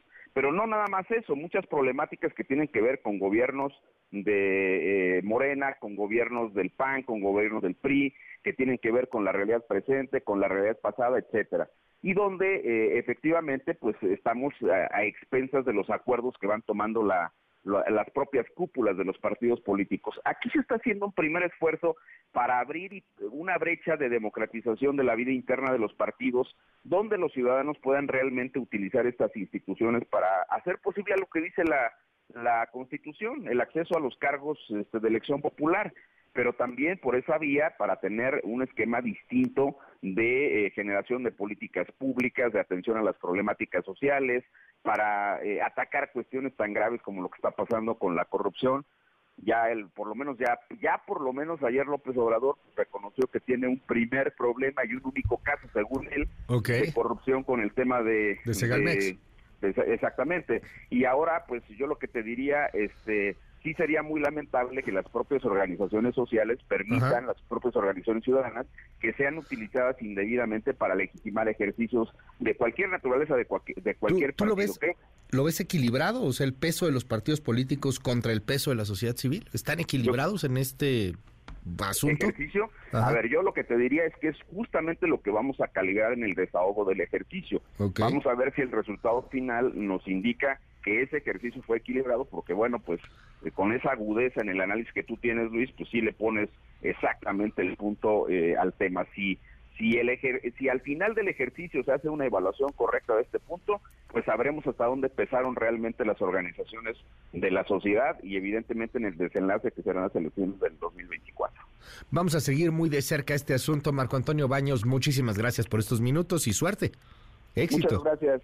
Luis, te, saludo con afecto y por supuesto a todo el auditorio. Gracias, es Marco Antonio Baños. Pues vamos a seguir ahí de cerca el tema de este que se llama comité organizador, pues que tiene a siete expertos electorales y a seis integrantes de los partidos políticos. ¿Cómo lo ve usted? Me dicen aquí en el WhatsApp. Por fin hay una persona que mira, no solamente le echa la culpa a Morena y a López Obrador, para que aprendas, Luis. Óquela. Hay una sociedad que está exigiendo que haya una nueva generación de gobernantes que no sean parte de un corrupto partido político. Ya basta de ver a los mismos diputados, senadores, gobernadores y una plantilla de colaboradores del gobierno que tienen una historia nefasta detrás de ellos. Se necesita sangre nueva. Estoy de acuerdo. Hola Luis, pero ¿qué es la sociedad civil? Todos los que no somos políticos somos sociedad civil, es decir, todos los ciudadanos somos una sociedad civil o solo algunas organizaciones. Se supondría que tendríamos que serlo todos, pero ciertamente estas organizaciones que buscan una representación terminan por ser sociedad civil y hay sociedades civiles eh, que se venden como sociedad civil, pero que son claramente políticos. Por ejemplo, Enrique de la Madrid. Él se vende mucho como sociedad civil, pero él es político, él, él viene del PRI.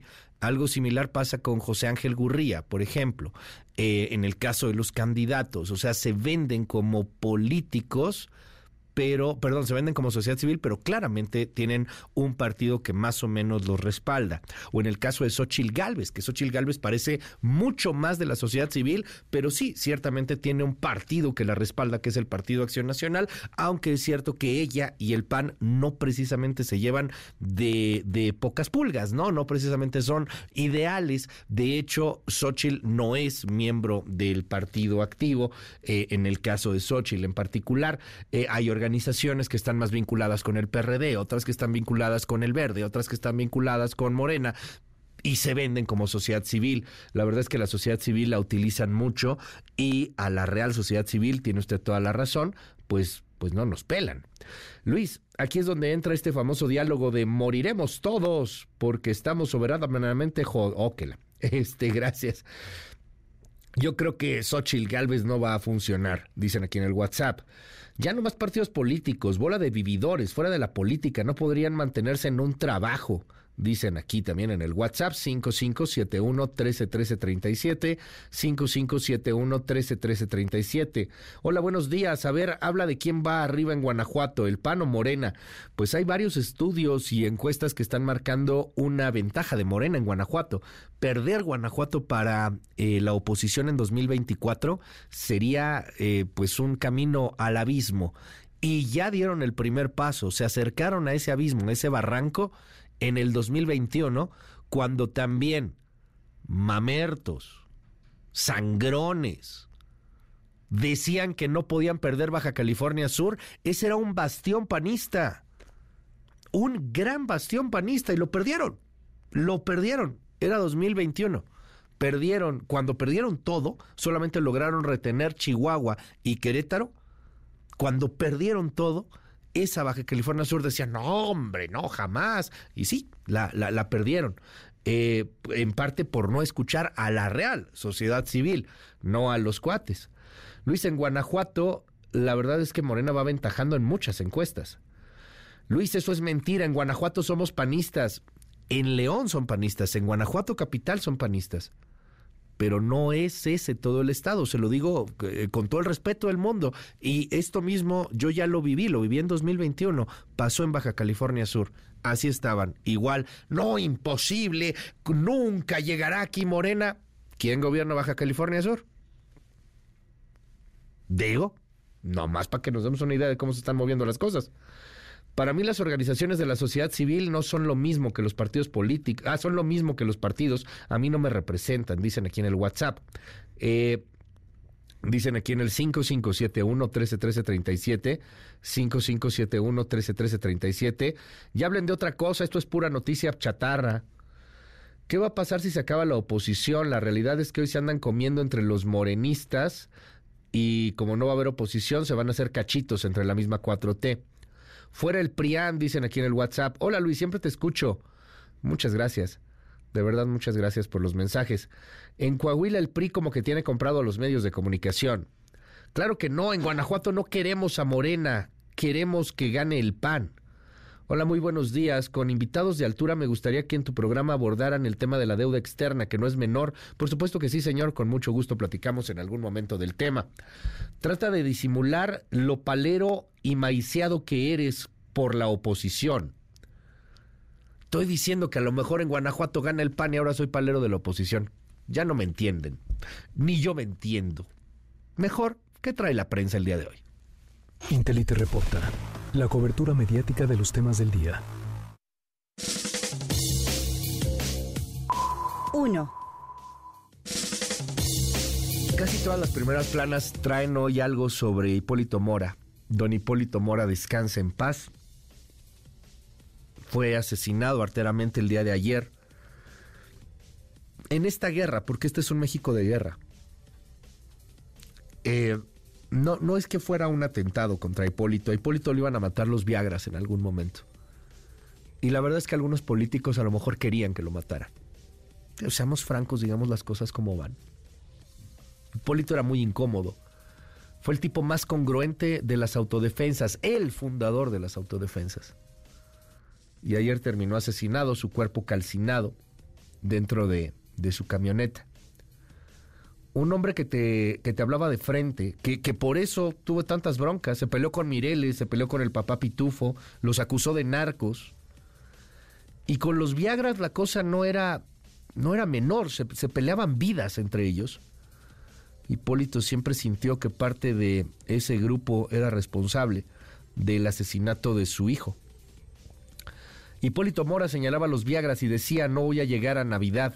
Esto lo tiene hoy la primera en el milenio.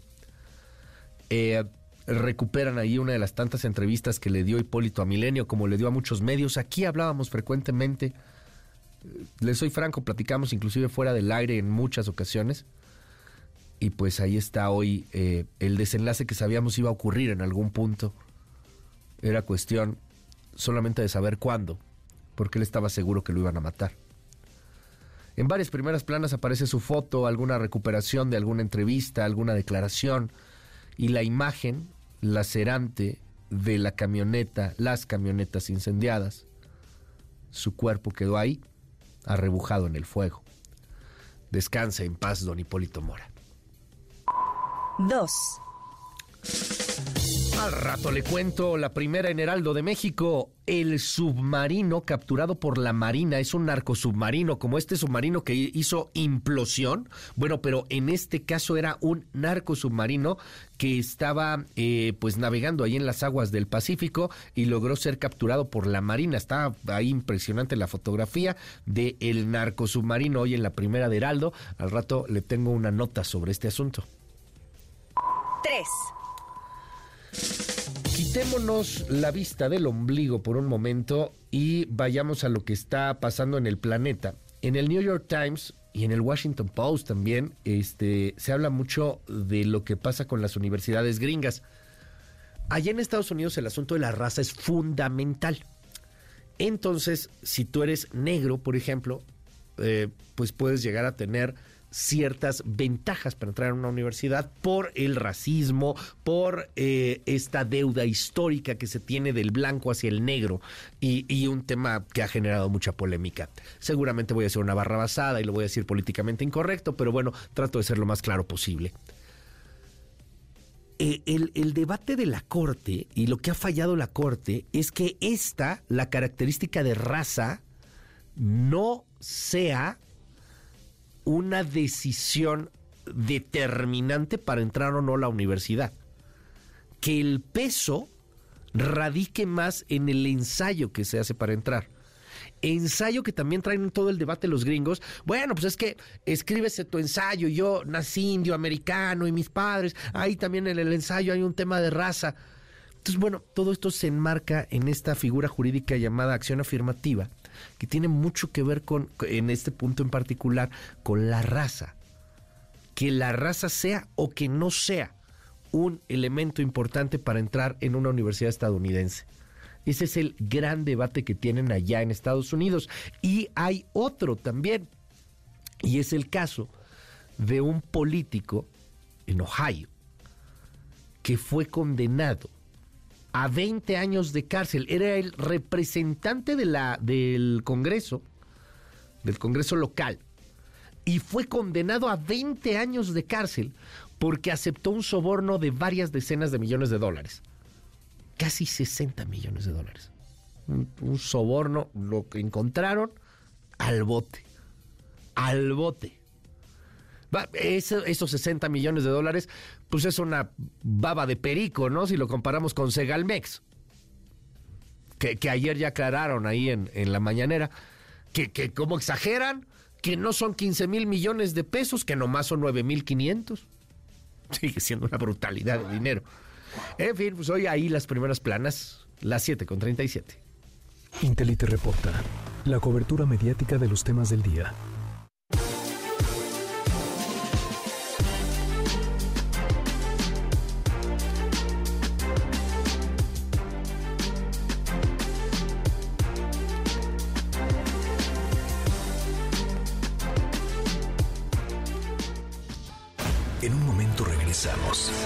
Continúa con la información con Luis Cárdenas en MBS Noticias.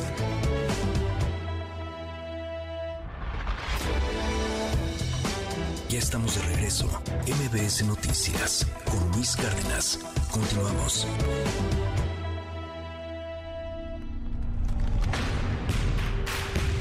Deportes con Nicolás Romay en MBS Noticias. Hola Luis, ¿cómo estás? Gusto saludarte. Muy buenos días para ti, para toda la gente que está con nosotros. Copa Oro, selección mexicana de fútbol, dos partidos, dos ganados el día de ayer con victoria contundente, contundente victoria frente a la selección de Haití, 3 por 1. Eh, si bien al medio tiempo se fue 0 por 0, la verdad es que México jugó mejor, tuvo el balón, propuso y termina llevándose un resultadazo. ¿Por qué resultadazo? Porque con eso no solamente asegura que va a calificar a la siguiente ronda, sino que lo va a hacer como primer lugar de grupo. Falta un partido contra Qatar, en donde México no debería de tener problemas, debería de ganar ese encuentro y así avanzar con una fase perfecta, con una fase eh, primera, pero perfecta, ¿no? Lo cual es muy, eh, muy importante para el Jimmy Lozano y para sus aspiraciones. Por otro lado, Luis, pendientes de la Liga MX, arranca el fútbol mexicano. El día de, de hoy tenemos ya partidos en el fútbol mexicano, América contra Juárez, Mazatlán contra Pachuca, Cholos contra Pumas. Mañana tenemos eh, Atlético de San Luis contra Rayados, Tigres contra Puebla y Atlas contra Cruz Azul. El domingo Toluca contra Necaxa, Santos contra Querétaro. Y el lunes León contra Chivas. Así la Liga MX en su primera jornada. Y también pendientes del Gran Premio de Austria. El día de hoy la calificación. Mañana hay carrera, sprint race, pero bueno, hay la, la pequeña carrera. Y el domingo el Gran Premio de Austria. Suerte para Sergio El Checo Pérez. Te mando un abrazo, Luis, y los esperamos a las 3 de la tarde, Claro Sports por MBS Radio, en esta misma estación. Saludos. En un momento regresamos. Continúa con la información con Luis Cárdenas en MBS Noticias.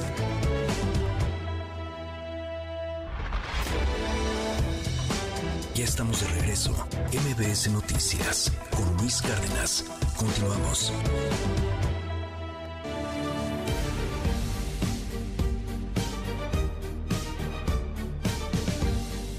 Ya son las 7 de la mañana con 49 minutos. Gracias por los comentarios y los mensajes. WhatsApp 5571 131337. Hola Luis, hablando de los 15 mil millones de Segalmex, ¿a cuánto ascendían los sobornos de los medios de comunicación? Anda, dilo para tener una referencia del nado sincronizado en todos los noticieros. Pues no llegaba a 15 mil millones, no el soborno, sino el pago que daba Peña Nieto, por ejemplo, a medios de comunicación en los últimos años, no, no eran 15 mil millones ni en el más cañón escenario. O sea, a todos los medios lo que era pago de publicidad, no sobornos lo cual es legal y además eh, pues tiene que ver y ojalá que tuviera que ver pues más por trabajos, por ratings, etcétera, pero pues muchas veces tiene que ver por simpatías. Pero no, no llegaba a eso, ¿eh? No, no llegaba a eso. Digo, si a eso te refieres. Sobornos, pues a quien haya recibido sobornos, pues muy su bronca.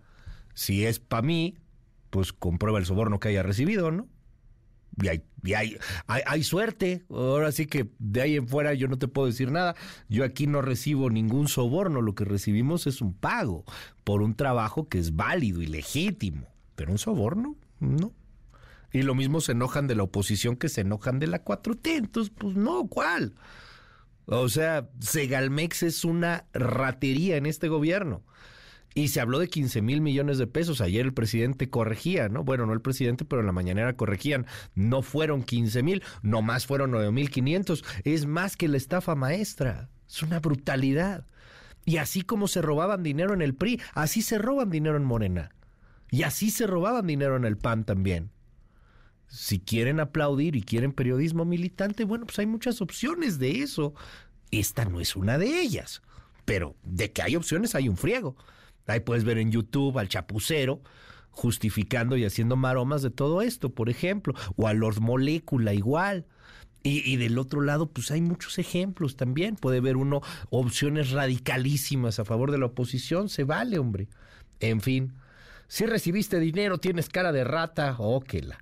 A ver, anda, ya dilo cuánto te tocó, que nada, que no recibí nada, ¿entiende? No recibí nada. 5571 131337 5571 131337 Luis, ¿qué pasó con la mesa de debate? Eh, la reiniciamos ya la siguiente semana. El próximo miércoles ya estará Hernán Gómez y Juan Ignacio Zavala, entre que el verano, que tomaron vacaciones, que uno, que el otro, que no logramos ahí empatar esas agendas. Entonces, bueno, pues ya estaremos reiniciando la mesa de debate muy pronto, pero sí, todo muy bien con la mesa de debate, solo que bueno, pues fueron a un break. Perdón, ah, eh, amo tu programa, me pone muy buenas mi mañana escucharte. Gracias, no hombre, gracias a ti. Gracias por, por dejarnos acompañarte. Anda, dilo, ¿cuánto te tocó? que no. 5571-131337, 5571-131337, WhatsApp abierto para todo nuestro auditorio. Oiga, el SAT logró recaudar 546 millones de euros por el intercambio de información con autoridades fiscales de otros países que le permitieron detectar inconsistencias en el pago de impuestos de un contribuyente. Así lo reveló la Organización para la Cooperación y el Desarrollo Económicos. Es una buena noticia, ¿no? Vaya, la recaudación, 546 millones de euros, no es menor. Ojalá que sirva para lo que debería de servir, que es mejores servicios, más salud, más medicinas, más seguridad, etcétera, etcétera. Para eso recauda impuestos un gobierno y, hay que, eh, pues, no regatearlo, ¿no? 546 millones de euros no es menor por este intercambio de información con autoridades fiscales de otros países que le permite detectar inconsistencias. Aguas con esos asuntos porque eh, no es ilegal tener un, dinero en el extranjero. Tú puedes tener la lana que quieras en el país que se te pegue la gana, siempre y cuando hayas pagado impuestos respectivos del país, de aquí de México, y del otro país, si es que el otro país te cobra. Hay otros que no te cobran. No es ilegal tener tu dinero en una cuenta de un paraíso fiscal. Lo ilegal es no haber pagado impuestos sobre ese dinero. Y eso fue lo que logró recaudar el SAT. 546 millones de euros de lanita que andaba ahí en paraísos fiscales y que no había sido reportada, de la cual no se había pagado el impuesto correspondiente. Vámonos con Pedro Tello. Economía y finanzas con Pedro Tello Villagrán.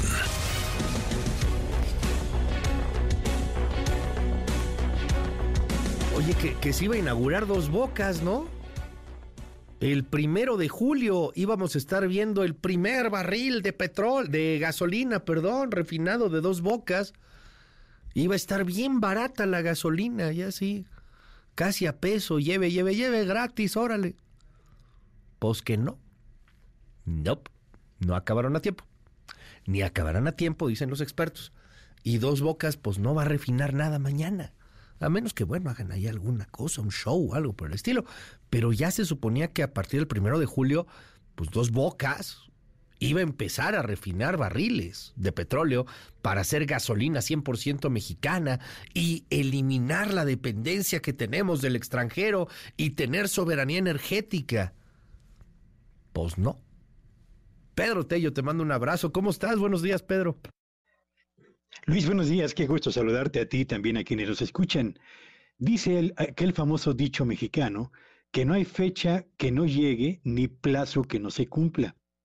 Y esto tiene que ver con la pregunta en torno a dos bocas. Ahora sí, la refinería Olmeca comenzará a producir gasolina y comenzará a hacerlo a partir de mañana, porque les recuerdo que la promesa del presidente y de la secretaria de Energía era que a partir del primero de julio de 2023 iba a empezar a producirse gasolina en nuestro país a costo bajo y para justificar la inversión que se realizó en esta planta de refinación ubicada en dos bocas.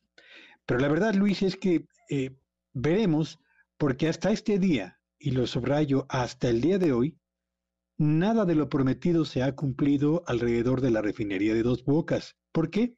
Bueno, primero porque nos dijeron que iba a costar, iba a tardar dos años exactamente la construcción de la refinería. Pues no, ya estamos en el tercer año y todavía no terminan. Segundo, nos aseguraron que el costo de su construcción iba a ser de 8 mil millones de dólares.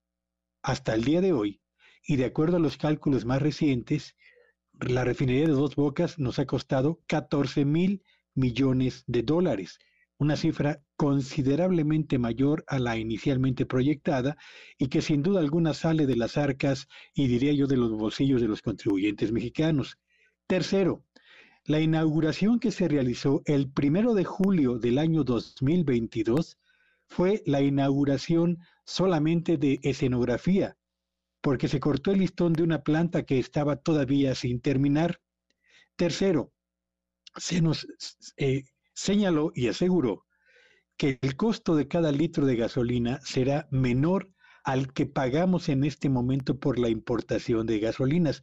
No sabemos esto si efectivamente va a ser realidad o no, pero lo que eh, tendremos que evaluar es la eficiencia productiva de dos bocas.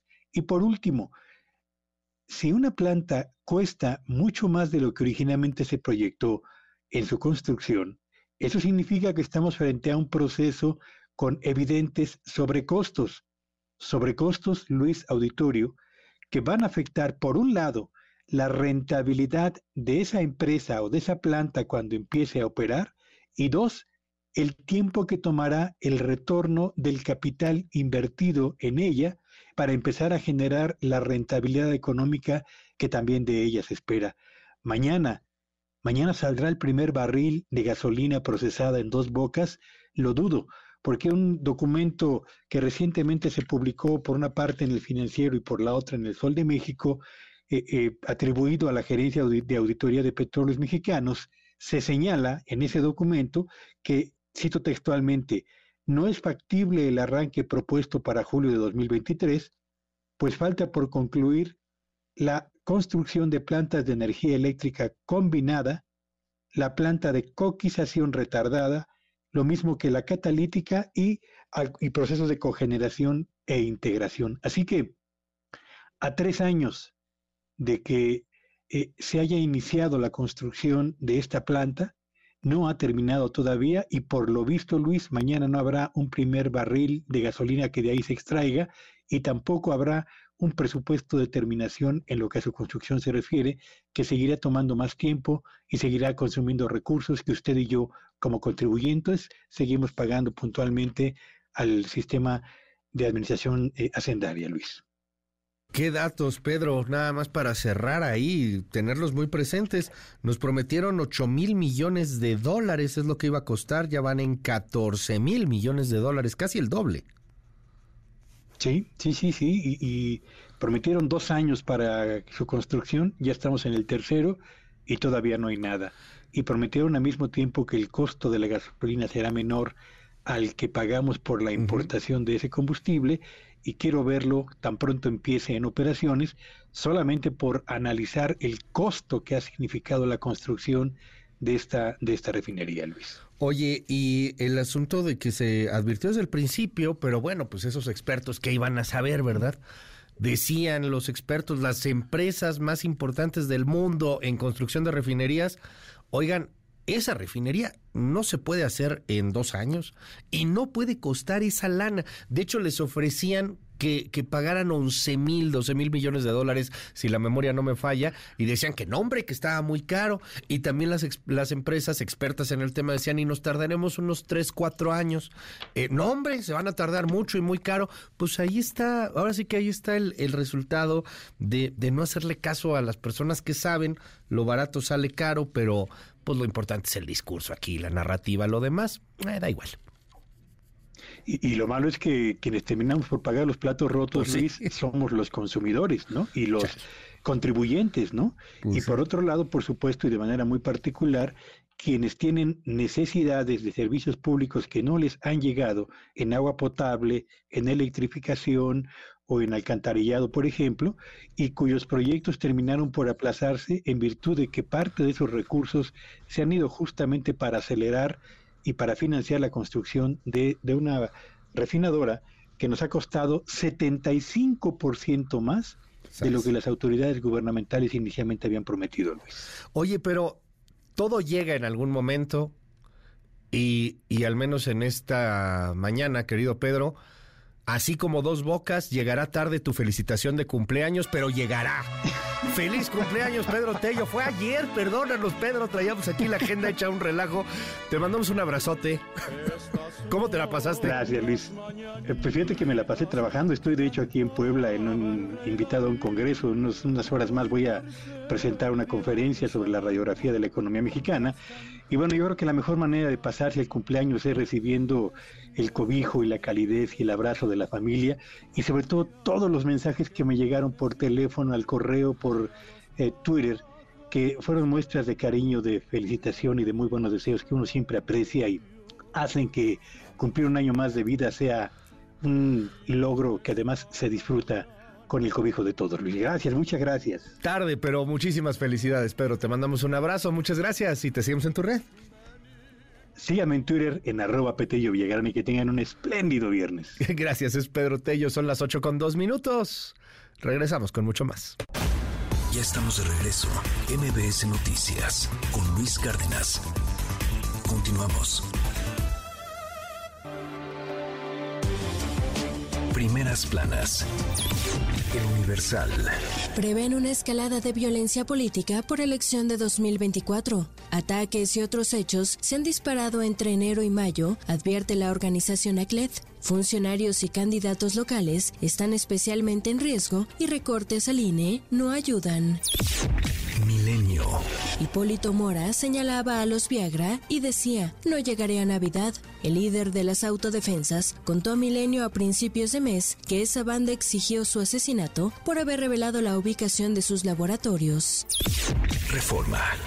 Desafía el crimen. Reportan jornada violenta de cárteles y grupos armados. En Guanajuato detonan explosivos contra la Guardia Nacional y vinculan a mercenarios colombianos. En Chiapas mantienen de rehenes a 16 policías y exigen la renuncia de jefes policíacos. En Michoacán fue acribillado y calcinado junto con sus tres escoltas el líder de las autodefensas, Hipólito Mora. En Guerrero fue plagiado el líder del Partido Verde en Copala. Ayer fue hallado muerto. Excelsior. Francia decreta un toque de queda. El gobierno despliega a 40.000 uniformados. La escalada de violencia derivada de la muerte de un joven de 17 años a manos de un policía ha dejado 180 detenidos y a 170 agentes heridos en varios días de protestas. Animal político. Políticos reaccionan al asesinato de Hipólito Mora y critican estrategia de seguridad. La jornada. 100 denuncias por el escandaloso fraude en Segalmex. AMLO es el único en mi gestión y no habrá impunidad. El financiero. IP impulsa Temec liderazgo de México. El país está en el top 10 en 20 ramas de la industria. Destacan automotriz, minería y manufacturas. El economista. Gobierno le pasó tijera a la inversión destinada a cambio climático en el 2022. Revelan datos de la cuenta pública 2022. MBS Radio presenta el resumen informativo con Luis Cárdenas.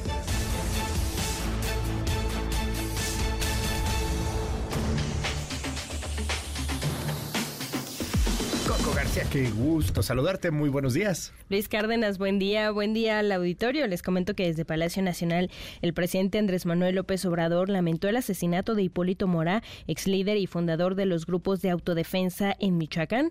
El mandatario reiteró que lo ocurrido es un remanente de la violencia que se generó en el, en el sexenio de Felipe Calderón. Escuche.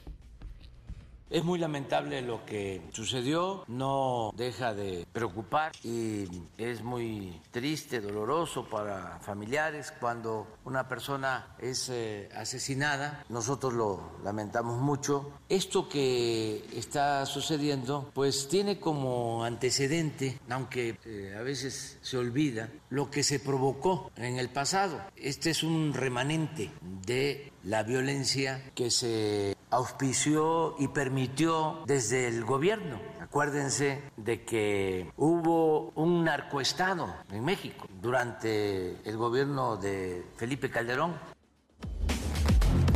Y a empujones, policías del Estado de México desalojaron a maestros que bloquearon por más de ocho horas Periférico Norte para exigir el pago de un bono de tres mil pesos. Tras las manifestaciones, el gobierno de la entidad se comprometió a pagar los sueldos la próxima semana. Escuche. Esta es la fuerza policial del Estado de México. Son agresores, represores y sobre todo cobardes, porque hacen las cosas y no tienen el valor de afrontar lo que están haciendo. Creen que están tratando con delincuentes y lo peor del caso es que más delincuentes son ellos que nosotros. Y autoridades de Querétaro detuvieron a siete jóvenes por disparar desde una camioneta en movimiento pistolas de gocha, bien chistosos ellos, ¿no? Obviamente provocó pánico esto entre los transeúntes de la zona residencial de Juriquilla. Escuche.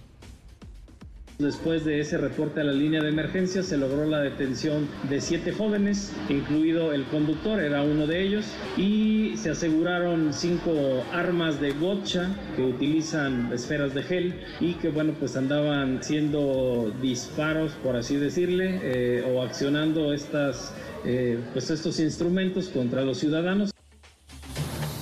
Finalmente, Luis Auditorio les comento que luego de 20 años, el multimillonario británico Richard Branson logró que su avión cohete Unity de su empresa de turismo espacial Virgin Galactic realizara el primer viaje comercial al espacio en la historia de la humanidad. Este jueves, la nave despegó desde el desierto de Nuevo México con tres italianos a bordo, quienes realizaron experimentos científicos y lograron llegar al borde del espacio. Es una gran alegría y un sentimiento de logro y de gratitud para todos los que hicieron esto posible. Y sabes, es un momento particularmente importante para la Fuerza Aérea Italiana. Con este vuelo, además de otros proyectos que tenemos en marcha, estamos progresando mucho en nuestras capacidades espaciales. Es muy importante para la Fuerza Aérea Italiana poder progresar en nuestra competitividad espacial para poder desarrollar una economía espacial, lo cual también es muy importante para Italia. Este viajecín accesible, dicen ahora, porque bueno, pues ya puedes tú pagarlo, no tienes que estar entrenado, puedes estar en una lista de espera. La gran cosa. Pues 450 mil dolarillos. Un cambio, ¿no? O sea, ¿cuánto traes ahí? Pues para los chicles, ¿no? Ahí en la, mochila, ahí en, unos sobres amarillos. ¿Qué onda? Ah, del chayo que te pagan, obviamente. Del chayo que me pagaron, de los que andan, dice 450 mil dólares pues boleto en Virgin Galactic.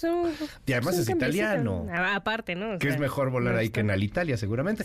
Pero este, bueno, pues ahí está el, pues el, boleto y ya están los primeros turistas espaciales. Seguramente va a ir bajando de precio, eso sí. Ah, pero pon que baje unos 100 mil. ¿No? 300 eh, mil, Unos 10 años a lo mejor ya estará mucho más accesible. Unos 300 mil pesos, 400 mil pesos, 400 mil dólares que te... Dólares, sí. Que te sobren, pues eh, hay que te estorben, que digas, sin que gastármelos, ¿qué, ¿qué, haré con estos 10 millones de pesos? ¿Qué, haré, Voy a echarme... Ahora, esa es mejor idea que irte a un submarino. Definitivamente creo que es mejor. Está bueno. Mm, podría ser. Coco, ¿te, ¿te, en tu red? En arroba Coco García con doble I, en Twitter, Instagram, TikTok y cuál no te rías. El chayo, ¿cuál chayo? No, por eso están escribiendo tantas cosas. Eres una rata. Eras tú, ¿verdad? sí, soy tú eras yo, la que está escribiendo ahí. Tú eres una rata. No, Tienes cara de rata. Ahí. Está bueno. Gracias, Coco. 8 con 4. ¿Cuál 8 con 4? 8 con 14, vámonos. Hay información muy negativa. Siento mucho informarle este tipo de cuestiones. Traíamos el buen sabor de boca de lo de Virgin Galactic. En fin, regresemos a la realidad de este país. Perdónenme. El líder del Partido Verde Ecologista de México en el municipio de Copal, en Guerrero, Jesús González Ríos, fue hallado muerto cerca de la laguna de Chautengo, en el municipio de Florencio Villarreal. Había sido secuestrado y, bueno, antes la presidenta municipal de Copala, ella se llama Guadalupe García, podría ser la responsable porque este hombre había culpado a la presidenta municipal y decía, esta señora me quiere matar, me quieren secuestrar. Así lo decía cuando tenía vida. Escuche. Tengo mucho miedo, mucho temor, porque a partir del primero de mayo se ha tornado un ambiente complicado para mí y para mi familia. La verdad yo quiero externar que cualquier situación que suceda, mala, que algo le hagan a mi familia, a cualquiera de mis familiares y amigos cercanos y a mi persona, será total y absoluta responsabilidad de la presidenta municipal Guadalupe García Villalba.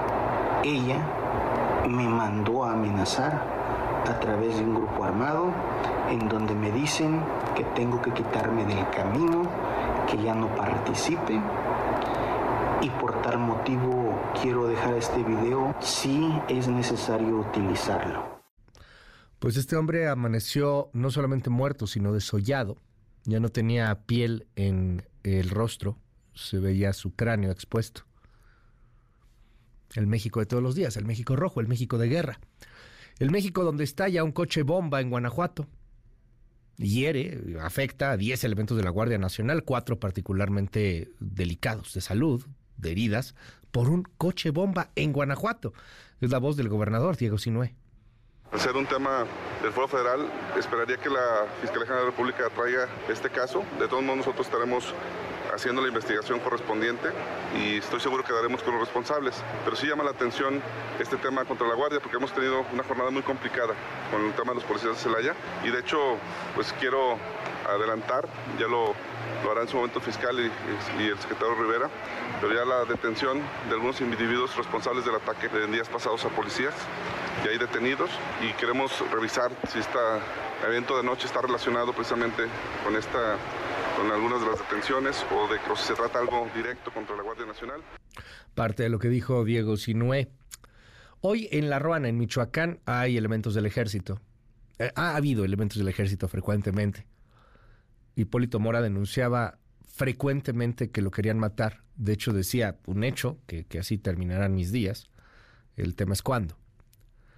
Al final ayer lo mataron. Hablábamos con él muchas veces en este espacio. Lamentamos mucho su fallecimiento y, y le aprecio a, a, Lupe Mora, a su hermano Guadalupe Mora, que me tome esta llamada. Le, le mando un abrazo, nuestras condolencias, don Guadalupe. Y, y, bueno, pues preguntarle cómo está todo, cómo, cómo se siente. Usted está siendo responsable también. Algunas autoridades, dice que algunos políticos no querían, no querían ver a su hermano con vida.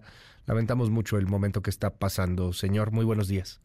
Muy buenos días y gracias por la llamada. Al contrario. Sí, sí, efectivamente es cierto. Las autoridades lo querían ver muerto y ya lo lograron. Y le digo porque a mí mi hermano me platicaba mucho, me platicaba mucho de ciertos políticos que, que querían que el crimen organizado lo matara, entre ellos el gobernador de aquí de Michoacán. Él era uno de los que querían que... Y sabemos que este cabrón está bien metido con el crimen organizado, bien metido. Oiga, aquí hay, aquí a un lado de mi casa, como a 60, 70 metros, está la base, de, de, hay, hay ejército mexicano, hay guardia nacional, hay guardia, guardia civil, y allí es donde estaban, se salieron temprano, temprano se salieron del pueblo, porque temprano también empezamos a ver las camionetas ya circulando aquí, camionetas con gente armada. Y yo le hablé a mi hermano, ¿sabes qué? Cuídate porque andan varios camionetas aquí. Y ya me contestó, sí, ya, ya me están hablando, ya, ya me están avisando. Y las autoridades no estaban. Ya. Se salieron de acuerdo con ellos. Y sí, la, la balacera duró más o menos como una hora, yo creo, y, y nunca llegaron ellos. Llegaron ya después, ya cuando estaba muerto, quemado allí, le quemaron la camioneta, la blindada, se la atravesaron con un Ridley Calibre 50, es el que atraviesa el blindaje. Se la atravesaron y, y, la quemaron. Hay un audio que está circulando, a mí me lo mandaron y yo ya se lo estoy pasando medios informativos, ya, uh -huh. ya anda circulando, donde el jefe de ellos, que es Nicolás Sierra Santana, alias El Gordo, está dando órdenes de que quemen, de que quemen la camioneta, pues, donde estaba Polito, mi hermano, adentro. Y sí, ahí le contestan, si no, ya, ya en eso estamos, ya la estamos quemando, él ya está muerto. Y luego grita, viva Viagra. Ese y ese y anda circulando allá. No sé si quieran, yo se lo mando ahorita. Para Por favor. Escuche. Sí, si lo podemos tener, lo, lo, lo, agradeceríamos mucho, don Guadalupe. Sí, Oiga, eh, al número que...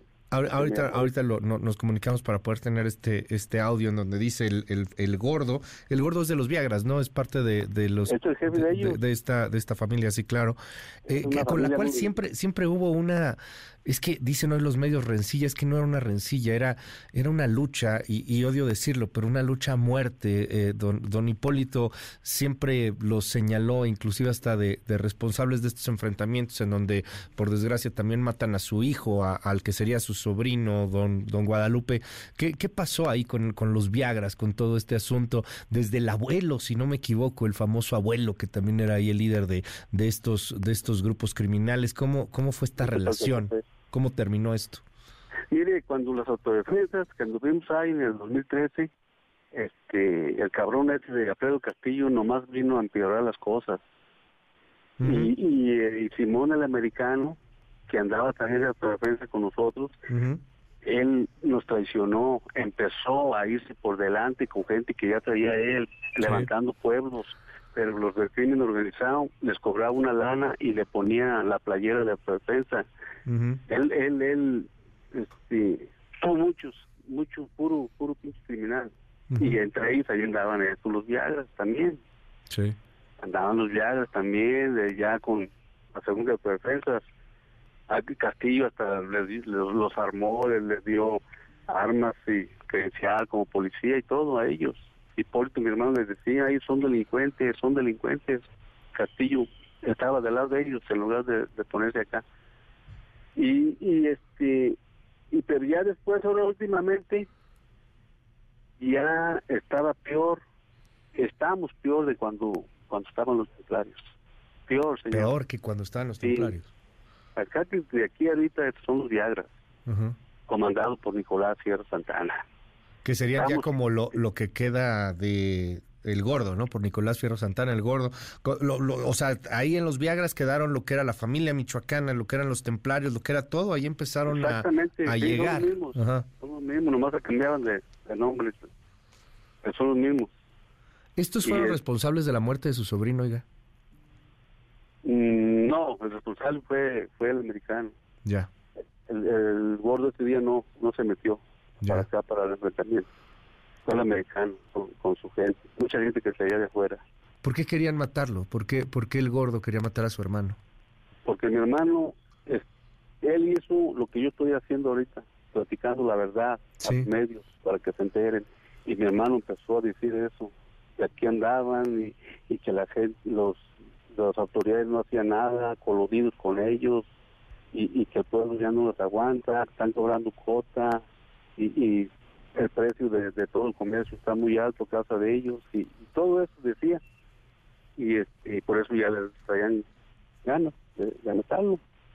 Y yo sé que ahora también ya pleito va a ser contra mí, ya estoy seguro que a también me van a matar. Yo ando solo aquí, no tengo seguridad, nada, ando solo. Y estoy seguro que, a lo mejor me va a pasar lo mismo. Va a seguir no Es, Lo es- bueno es muy grave lo que, lo que me dice, oiga. eh, va, va a seguir usted la lucha de, de- de su hermano y, y hacer el llamado, ¿eh? O, o sea, usted aceptaría seguridad, ¿no? Porque yo creo que tendría que estar usted cuidado, está solo. No Sí, tiene solo. no tiene escolta, sí. no tiene nada. No, nada, nada. Yo nunca he tenido escolta. Y ahora que pasó con esto, pues ando solo, solo. Ando por ahí para abajo, sí. Y este, pues no, no, no creo que, ¿usted cree que el gobernador me vaya a dar seguridad, sabiendo bien que yo estoy diciendo la verdad de él? Mucha gente me- de aquí del pueblo me están llamando, de ayer para acá, cuando pasó eso, me están llamando que convoque al pueblo a agarrar las armas y que, que me van a apoyar, que ellos me apoyan. ¿Lo va a hacer?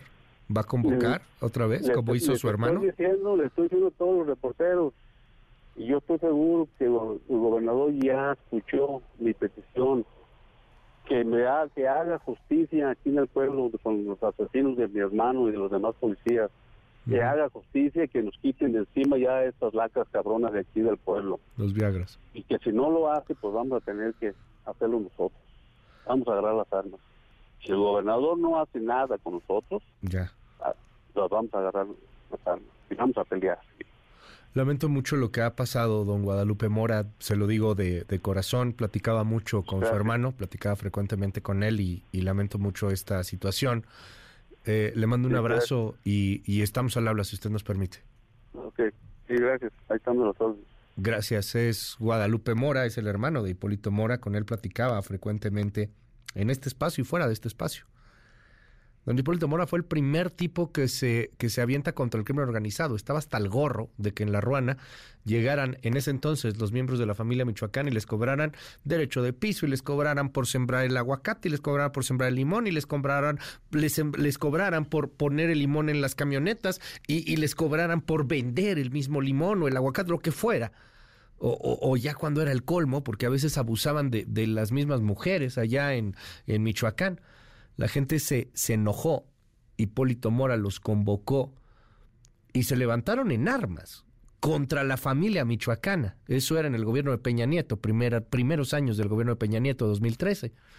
Luego llega un Alfredo Castillo, el encargado del gobierno de Peña Nieto, y eh, trata de, de amainar la situación, les, les da armas a quienes no debió de haberles dado armas, empieza a pervertirse mucho este movimiento y llegan figuras controvertidas como este famoso, el americano, una fotografía en donde Alfredo Castillo obliga a Hipólito Mora a, posar con el americano. Los dos tienen una mirada de, odio, de rencor y, se ve que no podían continuar.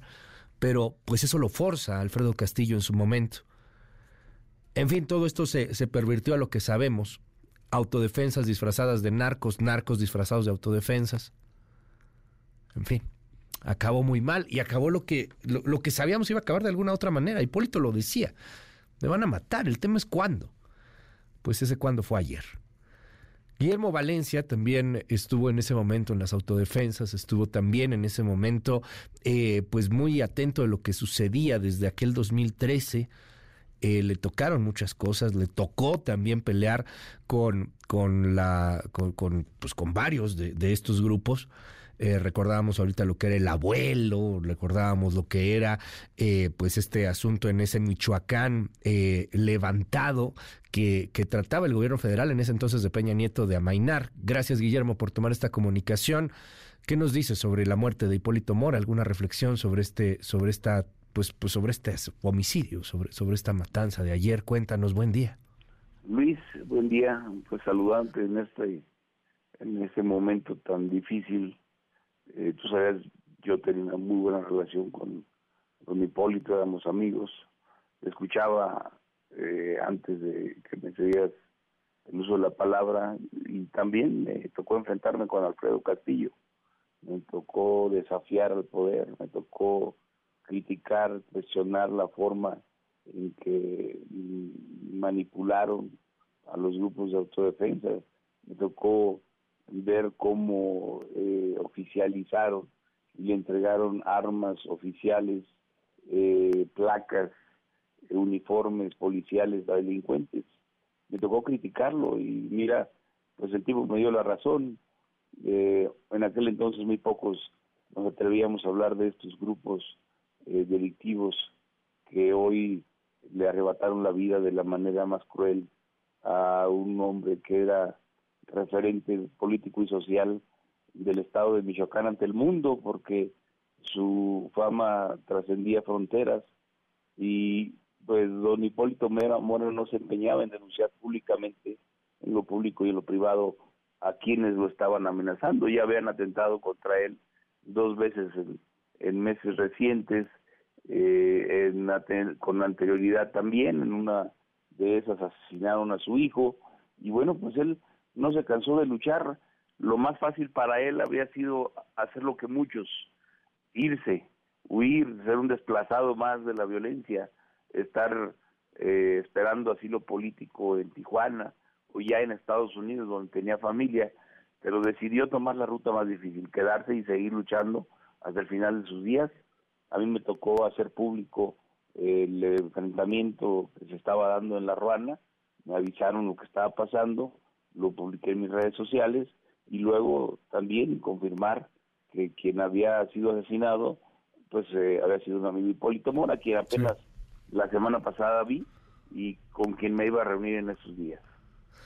Eh, hay, hay un asunto en torno a la justicia y a la acusación que está haciendo el mismo hermano de Hipólito. Yo te pregunto, Guillermo, con el eh, tema que tienes de, de, de la relación política y en el Estado, qué tan responsables o no son los políticos, con omisión o con acción.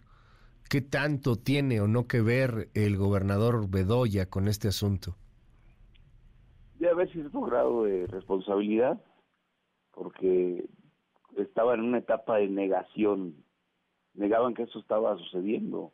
Yo soy presidente del PRI Michoacán actualmente y el martes eh, tuve una rueda de prensa en donde pedí que dejaran de negar la realidad de lo que estaba pasando, que asumiéramos una responsabilidad, incluso me ofrecí acompañarlo al gobernador a la región de Tierra Caliente para que viera cómo estaban las cosas. No podemos responsabilizarlo a él porque es un problema que viene ocasionando, eh, derivado de hace muchos años que se ha administrado, que se ha maquillado, que se ha eh, eh, mm, se le ha puesto cosmético y Claro. aspirina a una enfermedad crónica y que pues eh, tuvo una escalada de violencia en los últimos días, pero que se empeñaban en negar y que eh, con la estrategia de abrazos y no balazos, pues no van a resolver jamás. Eh, las fuerzas federales ahí estaban, la Guardia Nacional estaba destacamentada a unas cuantas cuadras de donde atentaron contra don Hipólito, en un atentado que duró más de 10 minutos. O sea, la balacera, Luis, duró más de 10 minutos.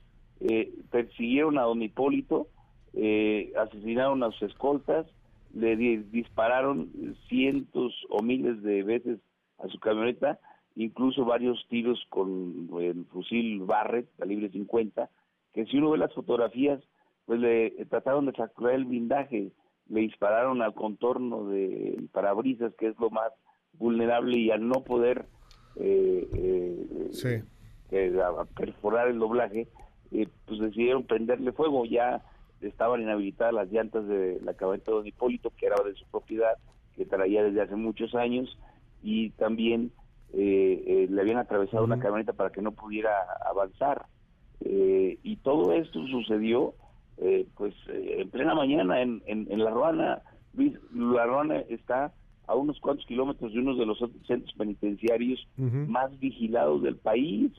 O sea, ¿cómo puede esto pasar sin que nadie acuda a ayudarte? Y acusa, acusa el hermano de Hipólito. Se fueron los soldados, Guillermo. O sea, se habían ido los soldados. Eso es lo que está diciendo el hermano de Hipólito Mora. Pues una Los que siempre estaban, en ese momento no estuvieron. por llamarlo así, no sabemos si se haga algún grado de complicidad, pero obviamente son responsables. Guillermo. Debe haber responsables por acción y por omisión, porque Claro. tanto es responsable el que jale el gatillo para matarlo, como Sí, es como el que no responsable el que no le brinda la, ayuda apoyo y la defensa. y lo deja en estado de indefensión. Gracias, Guillermo Valencia, por estos minutos aquí en MBS. Y, y bueno, pues estamos ahí al habla. Gracias, Guillermo. Buen día. A la orden del día. Híjole, eh, ¿qué le cuento? Es una situación bien dura, muy difícil para mucha gente allá en La Ruana. Y, y yo sé que es un asunto polémico porque nadie convoca a tomar las armas. Pero si recordamos ese 2013, el hombre, Hipólito Mora, el, el que sembraba limones, fue el único tipo que se mantuvo congruente de principio a fin. Y eso le costó muchas simpatías, le costó que los políticos lo, lo, lo sacaran, le, le costó la cárcel en su momento. Ese fue Hipólito Mora. Ese fue el fundador de las autodefensas. Hoy sí, la ruana está llena del ejército. Marco Antonio Duarte. Gracias Luis, muy buenos días. La Fiscalía General de Michoacán abrió diversas líneas de investigación tras el asesinato de Hipólito Mora Chávez, fundador de los grupos de autodefensa, y de tres de sus escoltas, en un ataque realizado ayer por más de 15 sicarios en el poblado de La Ruana, en el municipio michoacano de Buenavista, Tomatlán. Entre las líneas de investigación destacan las rencillas que Mora Chávez mantenía con ex integrantes de los grupos de autodefensa, los cuales ahora son miembros del grupo de sicarios autodenominado como los Viagras, brazo armado del cártel de la nueva familia michoacana y que forma parte de la organización delictiva Cárteles Unidos que conforman otros cinco cárteles regionales. El ataque ocurrió cuando Hipólito Mora viajaba en su camioneta blindada marca Chevrolet tipo Tajo, la cual se incendió a causa de los impactos de granadas y proyectiles de rifles antiblindaje tipo Barrett. Los cuerpos de un escolta y de líder comunitario quedaron calcinados. Apenas en días pasados, Hipólito Mora denunció a través de sus redes sociales el cobro de piso y extorsiones del que son víctimas habitantes de La Ruana, esto por parte del crimen organizado. Escuchemos parte de lo que había denunciado Hipólito Mora. Estoy aquí en mi casa, en La Ruana, en el municipio de Buenavista, en Michoacán, deseando, igual que todo mi pueblo, que vengan las autoridades y terminen ya de una vez con tanto cobro de piso, tanta extorsión, que tienen controlado todos los productos y la verdad nos tienen muy mal a todo el pueblo de La Ruana.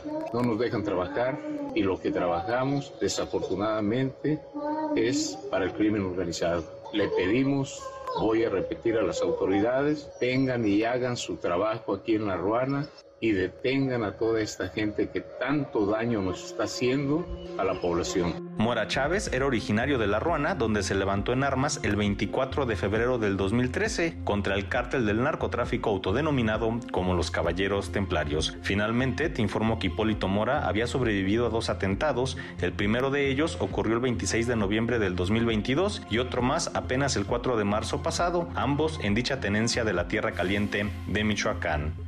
Hasta aquí mi reporte. En fin, eh, pues descansa en paz Hipólito Mora.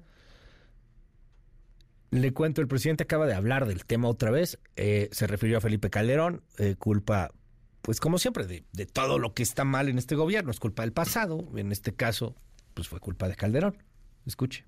No quiero, por respeto al difunto, hablar de los antecedentes en general, pero hay testimonios de hace 10 años, pero videos, por ejemplo, de este señor Latuta, búsquenlos. Él se declara delincuente y explica lo que está sucediendo hace 10 años. ¿Y cómo Calderón va a opinar con qué autoridad moral si él es responsable de esta violencia que estamos padeciendo? Bueno, pues ahí el presidente se refiere a, a, videos que ciertamente están ahí de cómo algunos autodefensas, se llega a hablar de Mireles, por ejemplo, están muy vinculados al narco. Eh, de Hipólito Mora se, se, habla, se habla poco, inclusive Hipólito Mora termina peleado con Mireles, con el papá Pitufo, con prácticamente todo mundo, eh, justamente por el tema, por no entrar al, al asunto de los narcos disfrazados de autodefensas, que inocentes no era nadie, ¿eh? Eso era guerra. Ahí estaban peleando, guerra, guerra, guerra. Muertes, gente que pues terminaba ejecutada en medio de esta guerra que continúa allá en Michoacán. Son las 8 con 38 minutos. Le aprecio al hermano de Hipólito Mora. Nos mandó el audio del que hablaba hace un momento.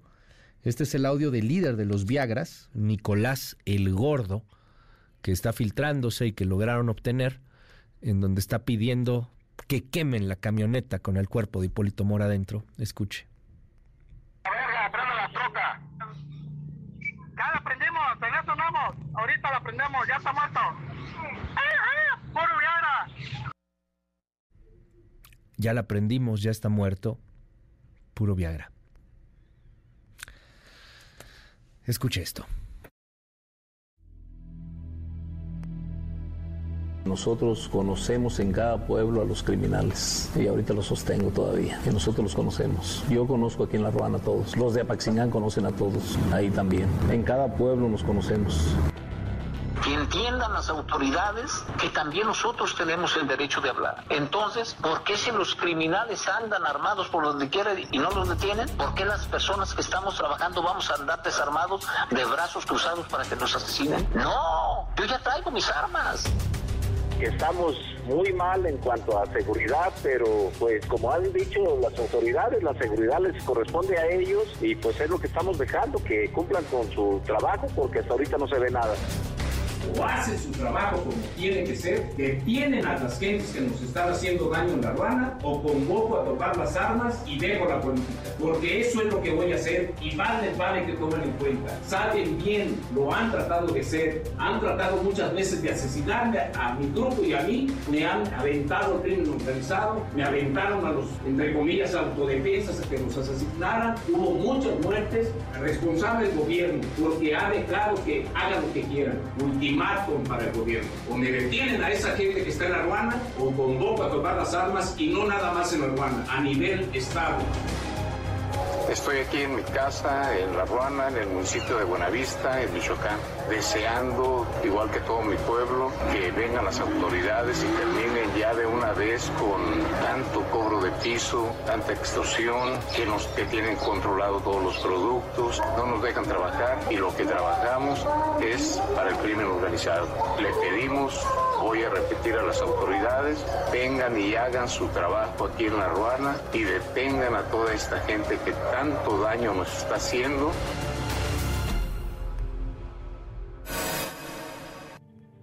Pese a los muchos llamados de auxilio lanzados desde hace varios años por las amenazas de muerte en su contra, este jueves esas amenazas se concretaron. Hipólito Mora, ex líder y fundador de los grupos de autodefensa en Michoacán, fue asesinado. El también activista social fue emboscado y su vehículo incendiado en La Ruana, municipio de Buenavista, Tomatlán. Durante el ataque, dos de sus escoltas también perdieron la vida. Aquí están esta bola de corruptos, hijos de la chingada, que dejaron que mataran a mi hermano, a Hipólito Mora. Ahora sí llegan los hijos de su puta madre. Estaba solo cuando estaba la balacera. Durante más de 10 años, Hipólito Mora, agricultor y productor de limones, peleó contra el crimen organizado en Michoacán y denunció la colusión del gobierno con los delincuentes, lo que le valió diferentes amenazas de muerte. Fue en 2013, durante la administración de Enrique Peña Nieto, cuando junto con otros líderes como José Manuel Mireles, se levantó en armas en contra de los caballeros templarios, quienes buscaban el control de tierra caliente y extorsionaban a los productores de limón, por lo que conformó los grupos de autodefensa, lo que le dio notoriedad a nivel nacional e incluso internacional y lo convirtió en un referente de la lucha contra el crimen organizado. Un mensaje para los mexicanos, defiéndanse, luchen, peleen por sus derechos, no le crean a parte del gobierno, no le crean, engañan a la gente, no les importa lo que nos pase, pero vamos a pelear hasta la muerte, vamos a pelear como lo hicimos desde el 24 de febrero del 2013, pura gente pobre que defendemos nuestros derechos.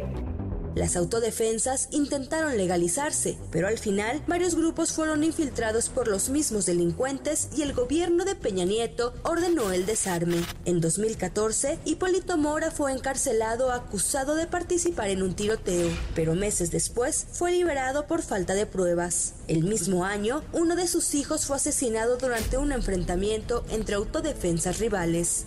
Mora tuvo varias incursiones en la política. En 2015 fue registrado como candidato a diputado del partido Movimiento Ciudadano y en 2021 compitió por la gubernatura de Michoacán por el partido Encuentro Solidario.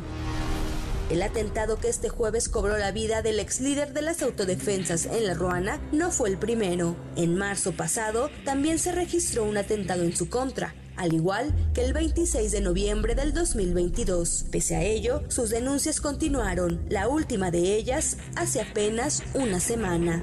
Le pedimos, voy a repetir a las autoridades, vengan y hagan su trabajo aquí en La Ruana y detengan a toda esta gente que tanto daño nos está haciendo a la población.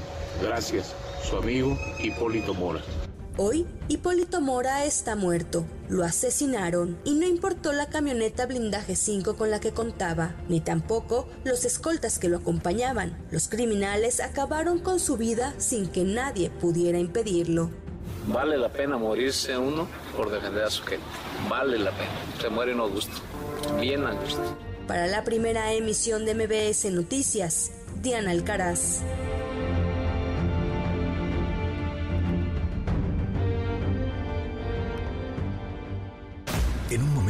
Regresamos. Continúa con la información con Luis Cárdenas en MBS Noticias.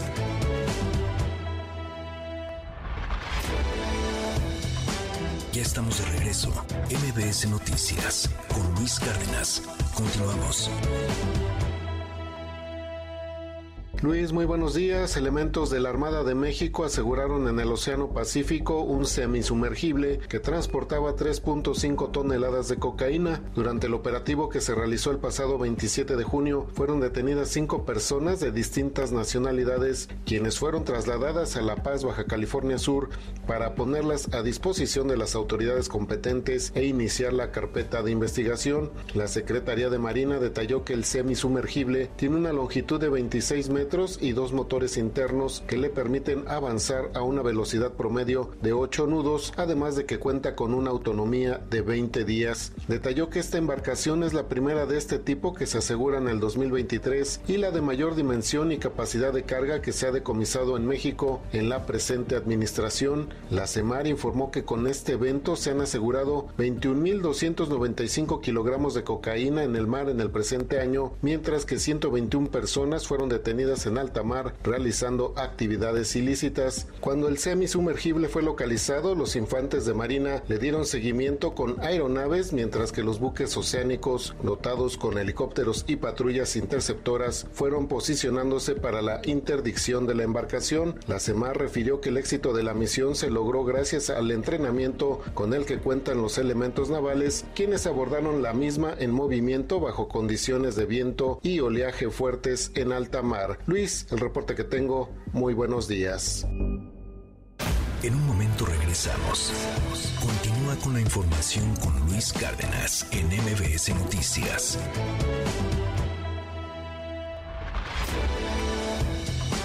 Ya estamos de regreso. MBS Noticias con Luis Cárdenas. Continuamos.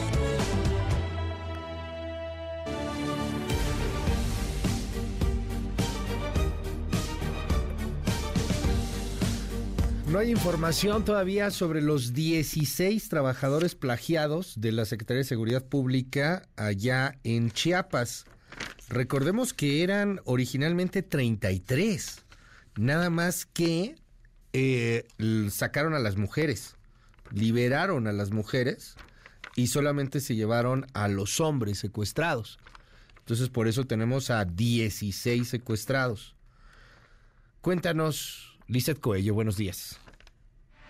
¿Qué tal Luis? Buen día. Informarte que luego de 12 horas de bloqueo en el tramo carretero Tuxtla-San Cristóbal en Chiapas por parte de los familiares de los 16 trabajadores secuestrados de la Secretaría de Seguridad y Protección Ciudadana, quedó liberada alrededor de las 19 horas de este jueves. Lamentablemente los familiares siguen sin saber de su paradero, por lo que piden a las autoridades acelerar las investigaciones y recuperar con vida a los trabajadores. Escuchemos. Porque por nosotros fuera, fuéramos a incendiar su palacio, donde está muy resguardado y mientras a nuestros a nuestros este, familiares los tienen pisoteados en el piso, en el piso los tienen eh, con este con el pie en la nuca y el señor y los señores haciéndose pendejos.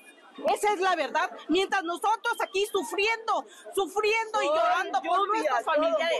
Los familiares ya están desesperados, pues ya son casi las 72 horas sin saber de ellos. El operativo por parte de las autoridades federales y estatales sigue desplegado vía aérea y terrestre para dar con el paradero de estos trabajadores del cuartel Llano San Juan. Para este viernes se prevé una marcha de los familiares de los secuestrados que partirá del campamento que tienen instalado desde el martes pasado frente a la Secretaría de Seguridad y Protección Ciudadana y va a ir rumbo al Palacio de Gobierno en donde ahí van a realizar un mitin. Este sería el reporte.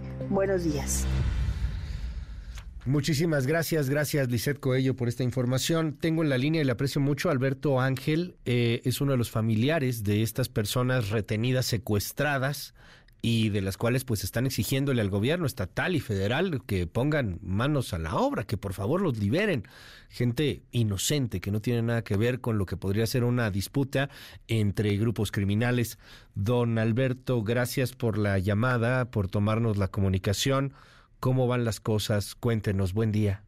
Hola, buenos días. Eh, pues aún no tenemos respuestas. Este, seguimos en la, en la tratando de, recibir ¿no? las respuestas para, para que nos entreguen a, nuestros familiares con integridad física. ¿De, ¿De quién están esperando las respuestas? ¿Del gobierno federal, del pues gobierno del estatal? Gobierno, del gobierno. Aún no tenemos, aún no tenemos nada. O sea, lo que queremos es que ya, que, o sea, sería como increíble que, que nos trajeran a los familiares y, y, y pues eso nos cambiaría todo, ¿no? Claro. Y dejaríamos todo esto. ¿Qué hace su hermano en la Secretaría de Seguridad? Eh, pues, mire, todos son este, administrativos, hay un poco de todo. Entonces, este, independientemente de, de lo que lo que se haga ahí, pues creo que no es justo, no es justo eso, no es justo que, que les estén privando de su libertad y pues mucho menos que los tengan de esa manera, ¿no? En unos eh, eh, audios, videos que hemos visto de estos familiares, de estas personas, eh, entendemos que la exigencia de los secuestradores es que haya renuncias en la Secretaría de Seguridad Pública. ¿Han renunciado, don Alberto, les han dicho si van a renunciar? Pues no hemos sabido nada de eso, pero incluso el último video se entiende como que no, o sea, ya, o sea, no requieren como la, lo único que requieren es pues, la, digamos que la liberación de una persona. De Nayeli. Exactamente. De esta cantante que fue secuestrada, entiendo, ¿no? Así es. Entonces, no sabemos nada tampoco de eso, o sea, no sabemos si ya está libre, no sabemos si si ya este, salieron también los los este, pues estas personas también que están solicitando inicialmente. Ya. O sea, no no tenemos ninguna información. Eh, de, de esta mujer nos puede decir algo, o sea que sabemos que era una cantante que estaba en algunos restaurantes, bares allá en Chiapas, pero no mucho más. Eh, ¿Por qué es tan importante en esta trama? Mire, fíjese que yo no le podría dar información porque pues no tengo. En realidad este, desconozco de, de, todo esto. Ya. Y pues lo único que queremos nosotros es que, que haga, o sea, que, que realicen las liberaciones necesarias de, de, todos, ¿no? O sea, no, no estoy hablando específicamente de una persona porque les están privando de su libertad todos y pues no es justo. Ellos no, tienen no tienen absolutamente nada que ver ni están en contra del gobierno ni nada. Eran trabajadores son trabajadores administrativos. Gente que o sea lo mismo hacía contabilidad que llevaba algún Excel que algún Word que, que iba por el refresco por café que, o, sea, gente que no no estoy especificando como como algo sino estoy diciendo estoy hablando por todos porque pues al final de cuentas no es solo una persona son 16 entonces y es bastante importante, ¿no? Que, que creemos empatía y pues que, que las personas también se pongan a pensar un poquito en, en que no solo, o sea, que ahora en este momento somos nosotros, pero ¿qué sucedería si, si en el futuro uno de otras personas también llegue a suceder o llegue a pasar por lo mismo? Yo creo que tenemos que crear empatía y tenemos que unirnos como sociedad para para, para, también este, crear más fuerza, ¿no? Le admiro su estoicismo. Eh, eh, usted eh, pues está ahí recto, apolíneo, tranquilo en torno a este asunto. Entiendo que, que bueno, pues las emociones son fortísimas y, y me obligo a preguntarle esto porque hace unos días el presidente pues de pronto saca esta especie de chistorete. Entiendo que no cayó nada bien en, entre muchos de los familiares, pero no se trata de pelearse, por lo que lo escucho. ¿Qué, ¿Qué opinión le merece lo que está haciendo el gobierno federal? Ya más serio, ayer el presidente decía, no, pues estamos pidiendo que los liberen, pero pues se le está pidiendo un grupo criminal finalmente. ¿Cómo ve la actuación del gobierno federal, particularmente del presidente? Eh, pues considero que deben de tener tal vez alguna alguna clase de, no sé, deben de estar elaborando algo ya. y pues obviamente lo quieren tan, tal vez poner este, de esta manera para que no bueno no sé es que en realidad sí me siento como muy confundido y muy consternado porque recibimos o sea primero se, se ve como una situación eh, como de forma de burla y después como un poquito más serio entonces sí en realidad pues no no no, no podemos eh, mencionar o no se puede mencionar algo concreto porque pues no hay como esta información. Vamos a seguir de cerca esto y, esperemos el mejor desenlace y, que venga lo más pronto para que pueda volver a reunirse con su con su hermano. Don Ángel, gracias por la comunicación. Muchas gracias, pasen buen día. Igualmente, qué, qué fortaleza la de la de este testimonio me, impacta el estoicismo porque es tu hermano el que está, el que está secuestrado. El, control de la emoción, eh, la, la, serenidad, la, la, seriedad frente a esta tragedia. Son 16 hombres secuestrados, serán 33, habían secuestrado a 33, liberaron a las mujeres. ¿Quién los secuestró? Al parecer, un cártel. Y al parecer, el cártel Jalisco Nueva Generación que está en pugna con el cártel de Sinaloa, que habría, y todo esto que le digo es especulación, especulación periodística, pero especulación a final de cuentas, especulación sustentada en datos, pero especulación a final de cuentas. El cártel de Sinaloa que habría secuestrado a esta mujer, Nayeli Sirene 5, secuestrada el 22 de junio. Y, y es que ahí en Chiapas es un hervidero de impunidad. Hoy en la primera plana y en el Universal lo invito a leer la nota de Manuel Espino. Reportes de inteligencia del gobierno federal señalan que la entidad es azotada por seis cárteles. Ahí opera el cártel de Sinaloa, el Jalisco Nueva Generación, los Zetas o la Vieja Escuela, los Beltrán Leiva, el cártel del Golfo y el cártel también de San Juan Chamula. Sí, los chamulas tienen un cártel. Alguien pondrá orden. Más allá de las mañaneras y las risas y los chistes, y... alguien pondrá orden. El mejor desenlace es que estos 16 hombres sean entregados de nueva cuenta a sus familiares. Y que esta mujer, Nayeli Sirene 5, sea entregada de nueva cuenta a sus familiares. El mejor desenlace es que tanto Nayeli, la cantante secuestrada al parecer por el cártel de Sinaloa, sea liberada al mismo tiempo que son liberados los otros 16. Y si de renuncias hablamos, pues habría que haber varias. Y no solamente porque los piden cárteles, sino porque claramente nadie está haciendo su chamba allá en Chiapas. O no al menos la que le corresponde. A lo mejor sí están haciendo chamba, pero, pero para otros patrones, ¿no? Las 9 con 5. Ya estamos de regreso. MBS Noticias con Luis Cárdenas.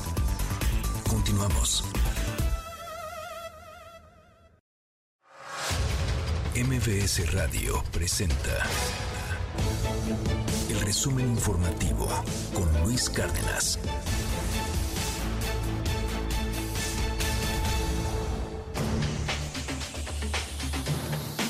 Coco García, qué gusto saludarte, muy buenos días. Luis Cárdenas, buen día, buen día al auditorio, ya se me hizo bolas aquí el engrudo como a ti. Ya, listo. buen día, buen día Luis. Eh, les comento que esta mañana el presidente López Obrador pues negó que se le haya quitado la protección a Hipólito Mora, líder y fundador de las autodefensas en Michoacán, quien eh, lamentablemente fue asesinado este jueves. Esto fue lo que dijo el presidente López Obrador. No es mentira, no, no, es mentira eso. Se traía su escolta y hay una base ahí. Llegaron a sostener de que las balas, por ejemplo, eran del ejército y es completamente falso. Fueron muchos tiros, casi mil, y los calibres no tienen nada que ver con los que utiliza el ejército. Pero yo pues comprendo no el dolor y el enojo de los familiares, pero también no se debe de mentir. Y en entrevista en este espacio, Guadalupe Mora, hermano de Hipólito Mora, quien fue asesinado este jueves en La Ruana, advirtió que podrían retomar las armas si el gobierno del morenista Alfredo Ramírez Bedoya no detiene a los asesinos del líder y fundador de las autodefensas en Michoacán. Escuche. De ayer para acá, cuando pasó eso, me están llamando que convoque al pueblo a agarrar las armas y que me van a apoyar, que ellos me apoyan. ¿Lo va a hacer?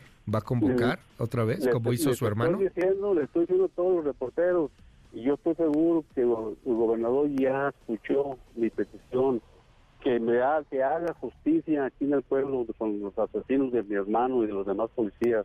Que haga justicia y que nos quiten de encima ya estas lacas cabronas de aquí del pueblo. Los Viagras. Y que si no lo hace, pues vamos a tener que hacerlo nosotros. Vamos a agarrar las armas. Si el gobernador no hace nada con nosotros, las vamos a agarrar las armas y vamos a pelear. Y en más información, Luis Auditorio, les comento que el gobernador de San Luis Potosí, Ricardo Gallardo, estalló este jueves contra medios de comunicación al asegurar que a algunos les gusta chingar, pero añadió ya los tiene detectados y a él le gusta la sangre. El gobernador de San Luis Potosí, escuche. Porque hasta eso los medios serios, pues son serios. Pero hay uno que otro portalito ahí que como no se les paga y antes le pagaba la maldita herencia, pues soy tan chingui chingue. Pero no no le vamos a quitar una beca a una familia, un apoyo en efectivo a un adulto mayor, a una madre soltera, por pagarle a esos cabrones. Mejor que sigan chingando, o si no, ¿con qué nos divertimos? Estamos diversión. Lo que no les gusta es que a mí me gusta la sangre, me gusta arder, ver arder el mundo. Yo no quiero defender al gobernador, es lo que menos quisiera hacer, pero también creo que está exagerando mucho el contexto del tema, ¿no? A ver, el tipo está quejándose contra los medios, dice que los medios lo extorsionaban, siempre le echan la culpa a los medios y dice, pues que digan lo que quieran, a mí me gusta ver el mundo arder, me, gusta la sangre. en el peor contexto del mundo, sí, en el peor momento, sí. Híjoles, que... Pero no estoy seguro de que el gobernador quiera decir, ah, me gusta ver así a todos muertos. O sea, sí, no, pues quizá creo que es eh, una licencia retórica. A lo mejor el timing no fue el adecuado. Sí, es un menso para el timing. El, país, pues no es el adecuado también, ¿no? ¿Quién sabe? Sí, no, que, qué mala declaración. Igual me puedes decir a mí, no, pues estás, estás metió la pata. ¿no? Pero de ahí a que, es que de repente estoy viendo ahí algunos que dicen, ay, es que vean, este gobernador le encanta ver muertos. O sea, tampoco, o sea, creo que. Yo más bien es como de, ¿les gusta molestarme? Pues los voy a molestar yo también, ¿no? Siento que es así. O sea, si ustedes pueden molestar, pues hay. Es a como mí yo también conozco me gusta a alguien ver que le gustaba dar esta nota y citar textualmente al gobernador. Pues es que a quién no le gusta decir eso. No, güey. Está bien. sí, más bien La- creo al que. gobernador le gusta ver el mundo arder y es cierto que hay mucha gente a la que le gusta ver el mundo arder. O sea, les gusta estar molestando. Igual Sí. que, o sea, ¿no? Y reírse de los que les ¿Cómo gusta son estar los molestando. periodistas molestingones? Ay, ¿Cómo les gusta estar ahí? Eres una rata. Por eso te Una dicen así, rata, ¿ves? dicen Eres aquí en una el WhatsApp. rata. No, bueno. Entonces, pues quizá, quizá ese era como el, el trasfondo, ¿no? Del gobernador. Pues creo que sí. Sin afán de defenderlo, ¿no? Por no, yo, sí, o sea, no, no es de defender. Digo, a- a- tiene muchas acusaciones de vinculaciones al crimen organizado. Sí, no, no, no es, no es elección como que digas, híjole, este... Fue una elección que gana el verde a Morena, aunque a final de Bien cuentas raro, son de la ¿no? 4T, Ajá. pero eh, hay muchas cosas alrededor de Gallardo. En esta declaración en particular, pues vemos al tipo que es echado para adelante, totalmente disruptivo, grosero, lo que tú quieras, ¿no? envalentonado. Sí, Pero veo ahí en las redes de pronto que dicen, es que vean, le gusta el narco, es que vean, le gusta ver los muertos. No estoy tan seguro. ¿Usted qué opina? 5571-131337, 5571-131337, abierto para todos. Bueno, y en más información, Luis Auditorio, les comento que la alcaldesa de Tijuana, Montserrat Caballero, quien, bueno, recordemos recientemente se mudó a un departamento del cuartel militar del 28 Batallón de Infantería debido a las amenazas recibidas por parte del crimen organizado. Pues bueno, hasta ahí el contexto, ¿no? Pues fue duramente criticada al señalar que su hijo está muy emocionado de vivir en un lugar pobre, así como lo hicieron en su momento deportistas como Messi y Ronaldo. Escuche. Mi hijo está chiquito, mi hijo tiene nueve años y, y yo hago de él y de su vida, de su entorno, un ambiente distinto, ¿no? La, la casa donde nos fuimos a vivir es una casa de condiciones más modestas. Eh, le va a parecer risorio, pero a mi hijo le, le- le inventé la historia de que teníamos que irnos a una casa más modesta y que él va a poder ser como un Messi, como un Ronaldo. Está emocionadísimo porque dice que como esos, esos jugadores fueron, fueron muy pobres, él va a poder entonces hacer lo mismo, sale a jugar con los niños, de ahí mismo. Quiero que él esté con la disciplina de ese lugar y sea un niño como los que viven en ese lugar.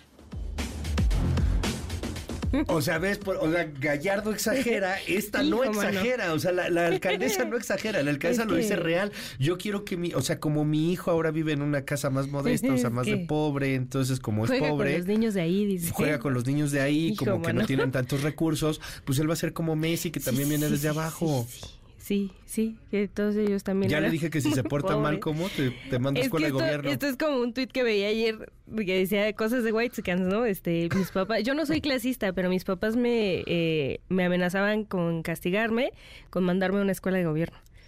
Así. Así, ¿no? Hijo, bueno. Bueno, está bien. Ahí está la alcaldesa Es de. Tijuana que está refugiada, hay que decirlo, en estas eh, En eh, instalaciones de la defensa, de la Secretaría de la Defensa, en estos departamentos, que son departamentos, déjame decir, muy dignos. Yo conozco algunos eh, en, en, en varios estados de la República y son, son muy dignos, son, Sí. pero eso sí, son eh, austeros. Sí, quizás son más este, pequeños, ¿no? O sea, Ajá, frugalitos, o En sea, Cuautitlán. Izcalli hay una unidad militar, todos los de Izcalli conocemos perfectamente bien la unidad militar, donde vivían, donde viven militares o familias militares, los departamentos no están mal. No. Incluso hay algunos que tienen dos pisos, ¿no? Entonces, Ya de así los que digas, ya de así que digas, híjole, qué austeros estamos, o Sí, qué, no, qué- qué- tampoco. Hay, hay mucha gente que que este, muchísimo qué modesto este está, pues no. Pero bueno, pues No, ahí está o sea, la, la pues, alcaldesa ahí enseñando. Este pareció este resumen cómico, mágico, musical, Sí, ¿no? O está sea, bien. Eh, ¿Cuál es tu correo? Digo, tu. Mi correo, no, mi correo está muy largo. Luis. Ya nadie manda correos, Coco. Luis. Arroba Ay, Coco García con doble I en Twitter, Instagram, TikTok y Quay. Muchas gracias, buen día, buen fin de semana. Sí, ya es viernes. Buen Se fin nota, de ¿no? semana. Sí, ya se nota. Ya es fin de semana, gracias. Eh, ¿Qué opina usted? 5571-131337, 5571-131337. Díganle, alcaldesa, que no invente. Sí salió como la del Infonavit o qué. Ahora ya se siente del jet set. Si ella era, dicen, si ella tenía una casita y ahora ya se siente el jet set. Bueno, a nosotros no nos interesa cómo está educando a sus hijos la alcaldesa, dicen aquí en el WhatsApp 5571-131337, abierto absolutamente para todo el auditorio.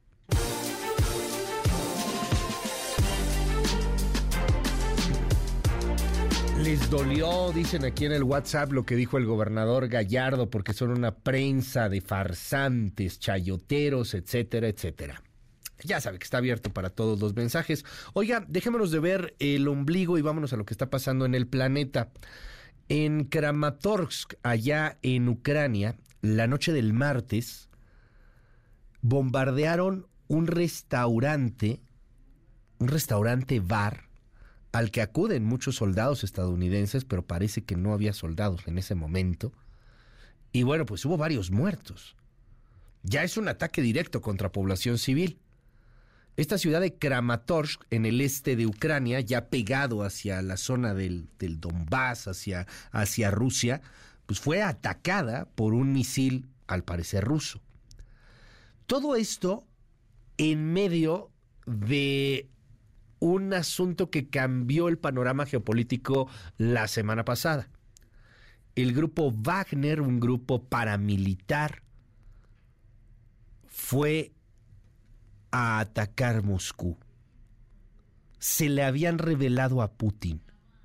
Y entonces todos con las uñas mordiendo, el nervio, ¿qué va a pasar? Van a destronar a Putin, va a llegar este hombre, Prigozhin o.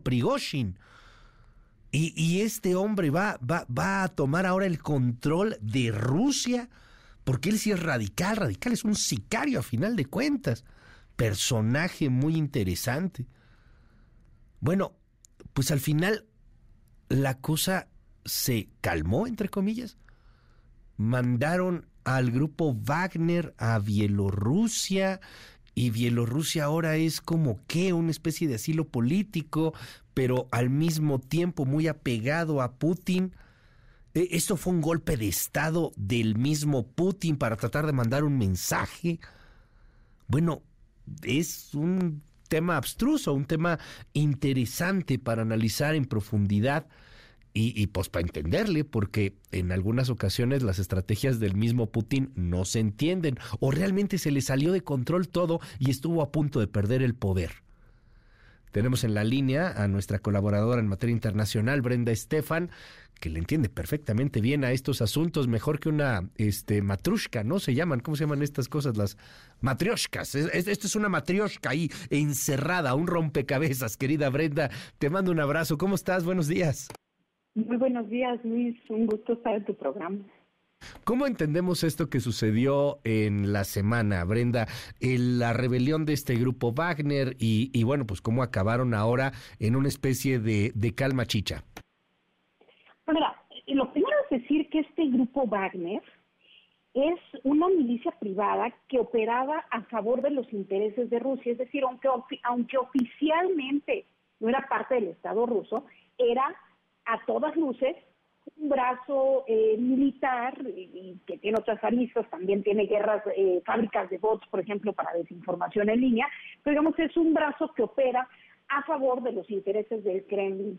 Y el fin de semana la criatura se le, se le reveló al creador, es decir, este Frankenstein que creó eh, Putin a lo largo de los años, apoyando a su líder, Prigozhin, eh, dándole contratos de millones de dólares como proveedor de, de servicios de restaurante y banquete para el ejército, para las cafeterías de las escuelas rusas, etcétera, y después contratándole los servicios de guerras de bots, de guerras de desinformación para que incluyera, por ejemplo, en la elección estadounidense a favor de Donald Trump, en el caso del Reino Unido a favor del Brexit, etcétera. Pues este fin de semana eh, este hombre que tenía meses criticando el liderazgo militar ruso, no tanto Putin, pero sí al secretario de Defensa, Sergei Shoigu, y al jefe del Estado Mayor, al general Gerasimov, pues este fin de semana lleva esa tensión a un siguiente nivel, hacia un intento de rebelión, llama no solo a sus hombres, sino a los rusos a levantarse y hacer una marcha que él llama una marcha por la justicia, e ir rumbo a Moscú. Vimos las imágenes pues, de cómo estos hombres armados tomaron la ciudad eh, de Rostov, en el cerca de la línea de batalla con Ucrania, digamos, una ciudad muy importante para el ejército ruso porque desde ahí, digamos, se genera la logística para el ataque en Ucrania y la tomaron sin ningún problema y después en su camino rumbo a Moscú, eh, pues se avisó que se había logrado una eh, negociación vía el presidente de Bielorrusia, el presidente Lukashenko, y que se echaban para atrás, digamos. Un Putin que tuvo que lograr un acuerdo, eh, negociar al tú por tú, digamos, con el líder de una milicia, desde luego, es a todas luces un Putin más debilitado.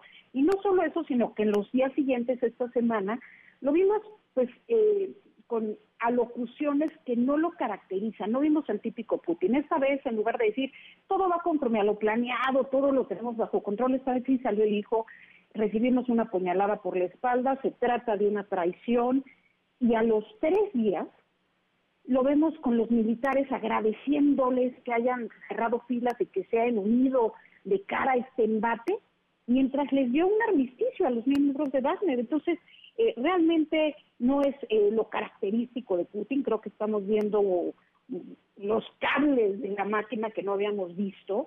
Y bueno, es un Putin que tiene que lograr un acuerdo para permitir a hombres que estaban rumbo a atacar a Moscú de reintegrarlos a su propio ejército. Es una humillación sin duda y esto lo lee Occidente y desde luego los leen, lo leen los factores de poder real en Rusia que saben que la estabilidad del gobierno no es la que solía ser. Oye, dime, yo veía eh, una gran eh, alarma y, e inclusive un nervio en el lado occidental de qué podría pasar si este hombre Prigozhin o Prigozhin eh, llegaba a, a, Moscú y lograba tumbar a Putin. O sea, estamos hablando de pues perdón la expresión, pero pues, pues, literalmente un mercenario, de un loco que tendría gran poder. Cosa interesante, o sea, como, como Occidente de repente diciendo, oye, ¿sabes qué? Mira, mejor preferemos a Putin que a un tipo como estos. ¿Esto estuvo en riesgo realmente? O sea, este hombre pudo haber llegado a, a tener el control de los misiles rusos para atacar Ucrania, por ejemplo, Brenda. Bueno, yo creo que de la toma de Rostov a un golpe de Estado en Moscú que digamos que derrocar a Putin hay un camino muy sinuoso, no no era no enorme. tan sencillo, pero sí se generó mucha especulación porque al final de cuentas veíamos un grupo armado eh, atacando a, Rusia, ¿no? Cuando habíamos pensado ver a quizás a Putin defendiéndose en el Kremlin de, de la OTAN, pero no de sus propias fuerzas. Entonces esto sí generó mucha confusión y, y especulación sobre qué podía pasar si había anarquía, si caía Putin, si otros grupos se le unían a Wagner y, caía el gobierno. Lo que es un hecho es que Occidente, como bien señalas, a diferencia de lo que algunos considerarían, pues no estaba feliz de que esto estuviera sucediendo, estaba preocupado. Y estaba preocupado principalmente por algo, porque Rusia no deja de ser una potencia nuclear. ¿Qué pasa en un, si un país como este cae en una anarquía, cae en una confusión de quién es el líder? Cuando tienen miles de ojivas nucleares. Y además es uno de los, bueno, es el país más grande del mundo con 11 usos horarios, eh, digamos, eh, un territorio gigantesco, muy difícil de controlar. Y pues esto desde luego empezó a preocupar en las capitales occidentales, que pudiera caer en caos una potencia nuclear. Ahora, eh, me llamaba la atención que Prigozhin llegaba y, y, se le entregaban a algunos de los soldados, o al menos así estaban las crónicas, ¿no? Que por eso no tenía mucha resistencia. De pronto llegaban y los soldados mismos se entregaban. Como sea en toda esta eh, lectura, sí, sí es evidente que hay muchos soldados, al parecer, o, o mucha parte del ejército ruso, pues que no está muy contenta con este asunto, que se sienten debilitados, que, que no lograron tomar Ucrania en las dos, tres semanas, un mes que parecía lo iban a lograr cuando comenzó la invasión? Pues sí, porque al final de cuentas Prigozhin por un lado tiene legitimidad porque él estuvo en el frente de batalla viendo la carnicería humana durante meses, a diferencia de otros, entre comillas, líderes militares rusos. Y eso pues le da eh, cierto cierta ascendencia y dice cosas que nadie más dice, es más que a nadie más se le permite, permitirían decirlas. Cuando sabemos que si en Rusia alguien habla de que hay una guerra, es enviado a prisión, a, a le permitió decir no solamente que había una guerra, sino que esa guerra está hecha con las patas. Él eh, hace declaraciones muy agresivas sobre no solo eh, el liderazgo, sino incluso las razones de esta guerra. Las desestima la semana pasada, dice que Ucrania no representaba ninguna amenaza, que esta guerra se comenzó por intereses de los liderazgos militares y a pesar de eso, pues no solo en esta prisión, sino que se le envía a Bielorrusia. Eso nos, eh, nos da cuenta del poder real que tiene este hombre y su milicia. Hay que recordar que tiene además de operación en Ucrania desde 2014, hecho desde el conflicto en el Donbass, tiene operación en muchos otros países en el Medio Oriente y África defendiendo los intereses rusos. Y en una locución esta semana, Putin dice que de mayo del año pasado a, a mayo de este año, el Estado ruso le ha dado a Grupo Wagner mil millones de dólares y que más o menos eso es lo que le venían dando cada año. Es curioso porque hace unas semanas eh, todos los dirigentes rusos decían, no, no, no, no, Wagner opera por su parte, nosotros no lo financiamos, no es parte del Estado ruso, y sin embargo, esta semana Putin eh, reconoce que, está financiado por el Estado, y creo que es una manera de pues reforzar esta idea de que eh, es una falta de lealtad. Al final de cuentas, el perro de guerra le mordió la mano al amo. Oye, dime algo, Brenda, un poco teoría de la conspiración. ¿Qué tanto pudo o no pudo haber sido esto una especie de autogolpe? O sea, más considerando quién es Putin, quién es Prigozhin, ¿Qué, es este grupo Wagner. O sea, al final de cuentas, quien se te reveló era tu supercuate, ¿no? Este, era tu mercenario, como empezabas esta, esta colaboración, era, era tu Frankenstein. ¿Qué, ¿Qué tanta posibilidad hay dentro de estas estrategias muy, muy sui generis, muy particulares de los rusos, que esto haya sido un autogolpe?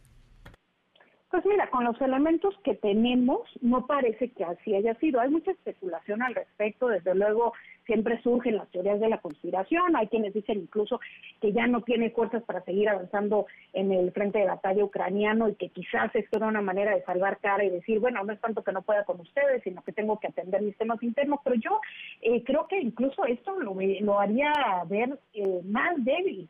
Eh, no veo una algo que nos indique, digamos, que esto fue algo autoinfligido. Y pienso en los mensajes de esta semana, es decir, Putin no solamente salió el sábado a decir que esto era una traición, sino que hubo mensajes el lunes, el martes, hubo cuatro mensajes en tres días que buscaban de alguna manera transmitir seguridad a los rusos. Cuando uno los escuchaba, estaban dirigidos a la población rusa, diciéndoles todo está bien, aquí no pasó nada, tranquilos.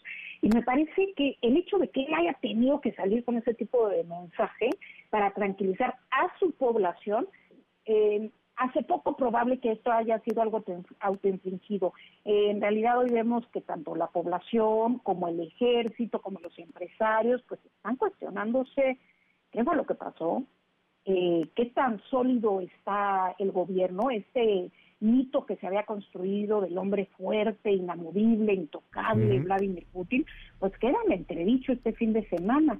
Y mucho del voto que Putin tiene en las elecciones que, se llevan a cabo en Rusia, porque hay que decir que sí hay elecciones, manipulados y manoseados, pero hay elecciones, y tiene una base electoral importante Putin, y esa base electoral muchas veces dice, que lo que admira de Putin es que le ha dado estabilidad al Estado ruso después del caos que hubo en la década, sobre todo de los 90, después de la caída de la Unión Soviética, eh, fue muy caótico realmente esos, esos años, y después llega Putin al poder en 2000, eh, y a partir de ahí ellos consideran que hay mucho más estabilidad, no quieren regresar al caos, y por eso no creo que Vladimir Putin pudiera hacer un autogolpe eh, que cuestionara estas... Eh, cosas sólidas, básicas de su apoyo entre la población rusa. Muchísimas gracias, querida Brenda. Y bueno, pues vamos a seguir muy de cerca estos temas. ¿Cómo te seguimos en tus redes?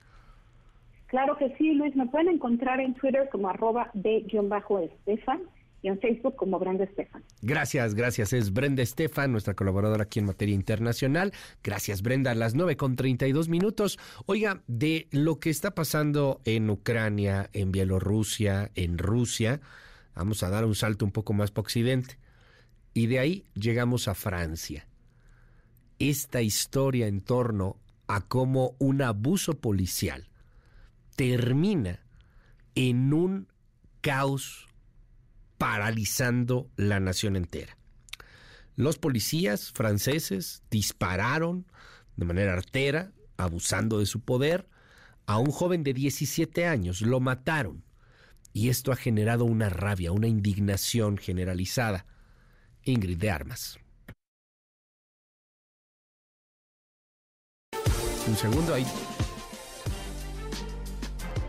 Leticia Fuentes es nuestra corresponsal allá en Francia. Una disculpa. Buenos días Luis, tercera noche de disturbios en Francia tras la muerte del joven Nael, unos disturbios que ya empezaron a primera hora de la tarde durante la marcha blanca organizada por la familia del joven en Nanterre, a las afueras de París. A pesar de desplegar a las fuerzas especiales de la policía y decretar en algunas zonas del país toque de queda, no fue suficiente para contener a los manifestantes. Disturbios que siguieron entrada la madrugada y que consiguieron llegar al centro de ciudades como París o Marsella, produciendo saqueos de comercios, barricadas e incendios de varios inmuebles, incluyendo una escuela y un ayuntamiento. Esta mañana la cúpula del gobierno se ha vuelto a reunir para hacer balance de una noche que ha dejado más de 800 detenidos y 249 policías heridos en toda Francia. Según la policía, el perfil de los manifestantes es de entre 12 y 18 años muy violentos. Macron ha afirmado que la instrumentalización de la muerte de Nael es inaceptable y que nada justifica la violencia por el momento. El gobierno contiene ese estado de emergencia, pero sí que establece toque de queda en algunas ciudades y cancela el transporte público partir de las 9 de la noche. Escuchamos a Macron. Han sido abrumadoras las dos noches que acabamos de vivir. Revelan una situación absolutamente inaceptable e injustificable, sobre todo cuando se trata de atacar edificios públicos, ayuntamientos, comisarías, colegios u organizar saqueos contra comercios. No hay justificación. Hay una inaceptable instrumentalización de la muerte de un adolescente, la cual todos deploramos cuando el periodo debería de ser de meditación y respeto. Y por lo tanto ante esto, condeno con la mayor firmeza a todos aquellos que tratan de crear desorden y atentar contra nuestras instituciones. Ellos tienen una responsabilidad de facto. Tendríamos que remontarnos a 2005 para vivir unas revueltas parecidas en un contexto similar. En 2005 dos jóvenes murieron tras una persecución policial y eso desencadenó en unas protestas que duraron 20 días, dejaron varios muertos y obligaron al gobierno a declarar el estado de emergencia. Ahora, tras la muerte del joven de 17 años por el disparo de un policía, los republicanos piden decretar el estado de emergencia como en 2005 para evitar males mayores. Leticia Fuentes desde París.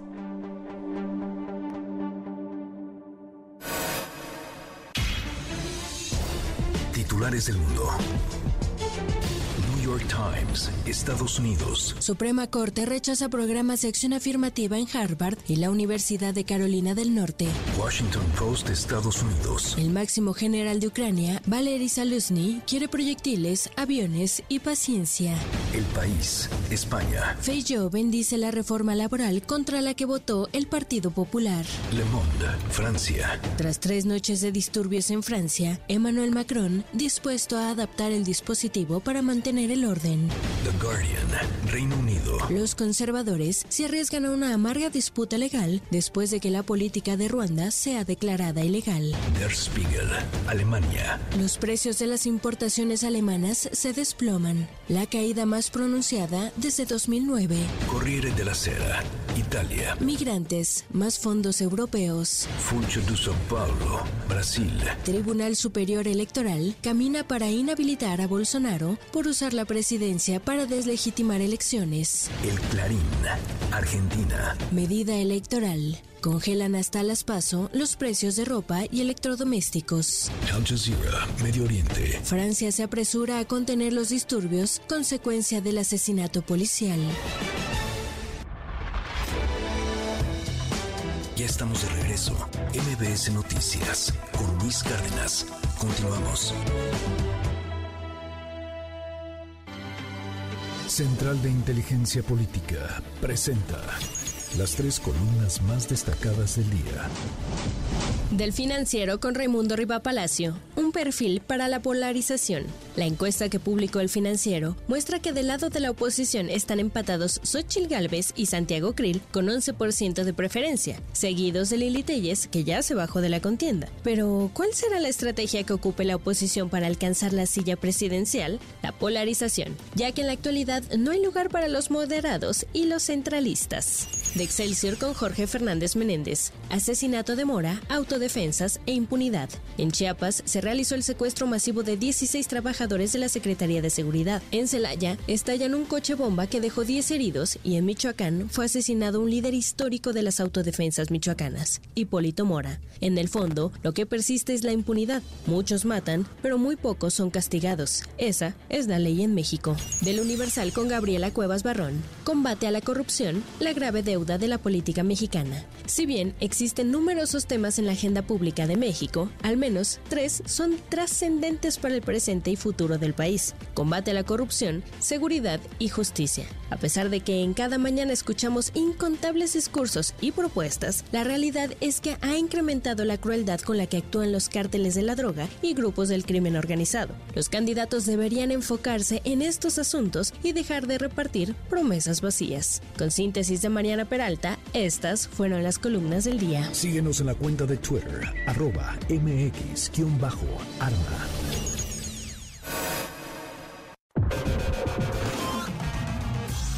MBS Noticias, Cultura y Espectáculos.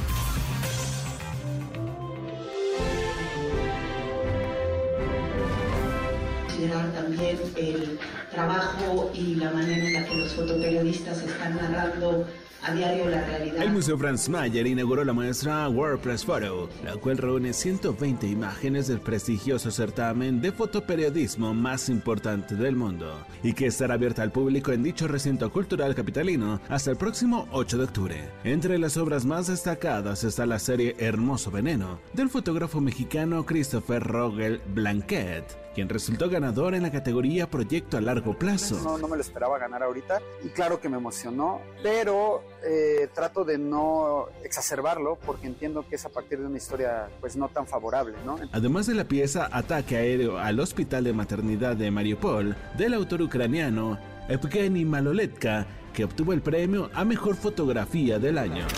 La banda de rock londinense Blur lanzó el videoclip oficial de la canción St. Charles Square, segundo sencillo de su primer álbum de estudio en más de 8 años, The Ballad of Darren, el cual llegará a canales digitales el próximo 21 de julio.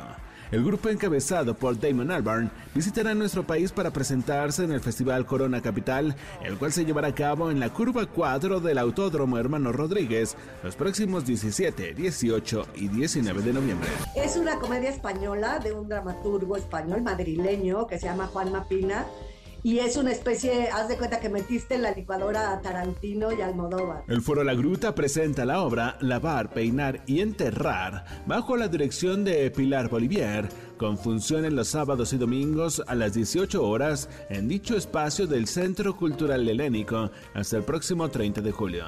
La puesta en escena es una comedia de humor negro que cuenta la historia de Gaby, una estilista, y de su ayudante Fernando, quienes vivirán una enloquecida noche cuando a punto de cerrar su salón de belleza serán presas de un atípico secuestro por parte de Lucas y Víctor, una pareja de maleantes cuyas intenciones de atraco los llevarán a toparse con los espeluznantes secretos que Gaby guarda en el sótano de su salón. Como parte de su gira, If Warren Here, I've Been Crying, el rapero neoyorquino Pots Malone visitará por primera vez nuestro país para presentarse en un concierto en el Foro Sol de la Ciudad de México el próximo 5 de septiembre. Los boletos estarán disponibles en preventa los días miércoles 5 y jueves 6 de julio, mientras que la venta general iniciará al día siguiente a través del Ticketmaster. En un momento regresamos. Continúa con la información con Luis Cárdenas en MBS Noticias.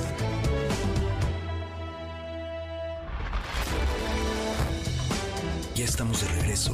MBS Noticias con Luis Cárdenas. Continuamos.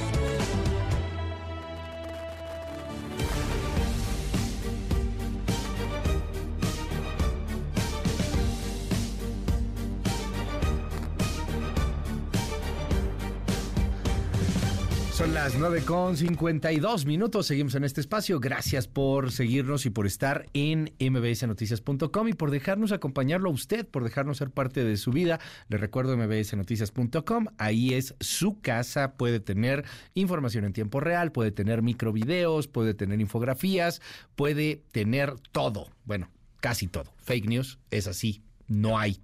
Síganos en todas las redes de MBS. Estamos en TikTok, en Kwai, en Instagram, en Facebook, en Twitter, en todos lados. Y justamente hoy vamos a hablar de cultura digital.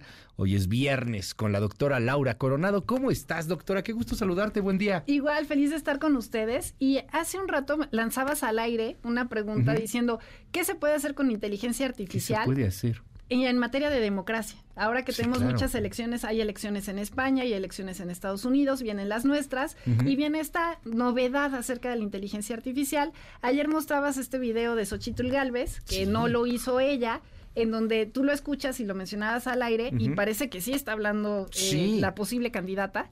Y también ves cómo jugaron mucho. La verdad es que el video está bonito, está bien desarrollado. Ahorita lo compartimos en redes sociales acerca de cómo era de chiquita y cómo va cambiando, ¿no? Y esta idea de que le responde a Claudia Sheinbaum. Pero también ves otros escenarios en otras regiones. Eh, por ejemplo, Comuns, que es uno de los partidos más fuertes locales dentro de Cataluña en España, sacó también un video basándose en inteligencia artificial en donde te dice, le preguntamos a la máquina cómo sería el futuro con nosotros y sin nosotros. Y entonces ya te imaginarás cómo es una ciudad preciosa que todo te queda 15 minutos de distancia gracias a ellos, y cómo sería insegura y contaminada si fuera con otra elección. Pero ese video que también les voy a compartir lanza una pregunta que me parece muy interesante y dice, ¿qué es la inteligencia colectiva? Es decir, el saber decidir. Y también, muy, muy de la mano con este tipo de videos, está uno de Trump en contra de Biden. Y lo lanzó también hace unos días diciendo qué es lo que está sucediendo con este gobierno demócrata y pone estas eh, escenas no catastrofistas para un conservador en donde hay una crisis migratoria en la frontera con México en donde estamos viendo pues una serie de problemas con Ucrania. Y entonces creo que es un poquito el saber jugar con estos conceptos pero ahora que no estuve con ustedes en estos días de reflexión. Sí, te extrañamos. Sí, qué bárbaro. estos veranos, este verano sí ha sido así de, muchos, están tomando muchos acomodos y vacaciones, etcétera. Te extrañamos, doctora. No, yo también a ustedes. Pero bueno, en esta reflexión. En esta reflexión me preguntaba cómo decirles o cómo explicar inteligencia artificial rápido porque hemos dicho es que si no la utilizas no la puedes explicar. Sí. Eh, me pasaba un poquito cuando hablábamos de la computadora o de internet hace 20 años o 25 años que decían, ay, es una máquina de escribir sofisticada y tú, no, no, es algo más, ¿no? Lo mismo pasa con inteligencia artificial y creo que la definición es que es un gran imitador, porque simula que piensa como nosotros. Y hay distintos tipos de inteligencia artificial, según los expertos, y una de ellas, que es la que estamos viviendo, es la que es reactiva. Es decir, tú le das información, le preguntas cosas y a partir de ahí te da respuestas. Genera, ¿no? La generativa. Es, esa es la reactiva. Cuando llegamos a la generativa es que se alimenta de sus ah, propias respuestas y de las preguntas de otros. Ya. Los siguientes dos pasos son los que nos dan miedo, que son de ciencia ficción. Cuando piense por sí misma y cuando ya tenga sentimientos que no sabemos si vamos a llegar a esos escenarios. Ahorita estamos en los primeros dos de manera incipiente, pero estamos en un muy buen momento para regular. ¿Por qué? Porque decía Jacinto de Benavente, bienaventurados sean nuestros imitadores porque de ellos son nuestros defectos. Déjame poner este audio. A ver, pongamos aquí a Xochitl Galvez. Para que tengamos el contexto de, de lo que es. Yo, yo venía eh, en, en, un trayecto y a mí me pareció muy buena la respuesta de Xochitl. Y estaba escuchando un programa de radio y lo daban como la respuesta de Xochitl. Pero no y Xochitl Galvez dijo esto. A ver, escuchemos. Me dice Claudia que no cualquier mujer puede ser presidenta. Y tiene razón. No puede quien no tiene con qué. No puede quien necesita que le ayude. Ya después viene la musiquita y todo lo que quieras. Y ya solamente escuchándolo, y ya que lo he escuchado como cinco, seis, siete veces, ya detecto un algo que podría no ser la voz. Pero está muy, muy similar. O sea, las cosas que podrías hacer, esto lo hicieron para la campaña de Xochitl, pero si lo hacemos en contra. y si lo hacemos a favor de cualquier otra persona o en contra de cualquier otra persona, si hacemos un audio no está regulado. de Noroña diciendo el presidente es un corrupto. No, o peor aún, haces un escenario Ajá. catastrófico en donde dices, es que estaban dándole dinero a Xochitl Galvez y ella lo está aceptando. Sí. Con todos los juegos que tú puedas pensar Sí. eso. Y ella va a decir, es que no soy yo, es que no es mi voz, que ya lo hemos vivido. Sí. Pero ahora es real. Pero ahora sí, ahora sí tienen esta duda, ¿no? O sea, esta... Y entonces lo que Este- tendríamos que analizar es esta idea que te decía yo de esta inteligencia colectiva. Sí, claro. O sea, ¿qué le vamos a creer y qué no le vamos a creer? Y cómo vamos a utilizar esta inteligencia artificial como novedad.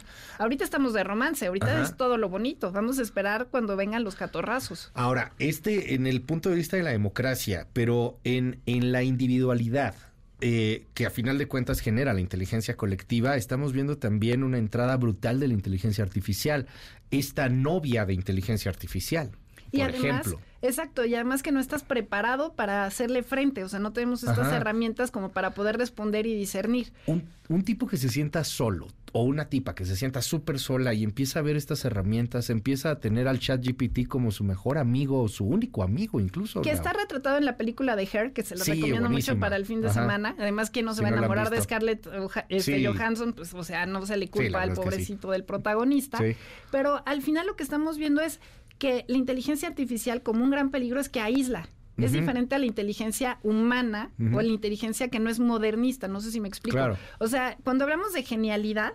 Hablamos, por ejemplo, en ciencias exactas de, no, es que este niño, esta persona es un genio porque hizo esta operación, porque hizo esta multiplicación al instante, porque a nosotros nos cuesta trabajo. Sí. Cuando hablamos de ciencias sociales, decimos la genialidad es porque pensaste fuera de la caja. Dalí es un genio Sí. o cualquiera de estos pintores son un genio. Velázquez es un genio porque no hubieras podido retratar de esa manera un Claro. cuadro con esa perspectiva. Se salió de lo Ujú, de lo realmente convencional. Exacto. La inteligencia artificial como herramienta lo que te da es que no necesitas técnica, necesitas conceptos. Ahora cualquiera puede hacer cualquier cosa. Lo que necesitas, y por eso está bien el video de Xochitl, es este golpe mediático.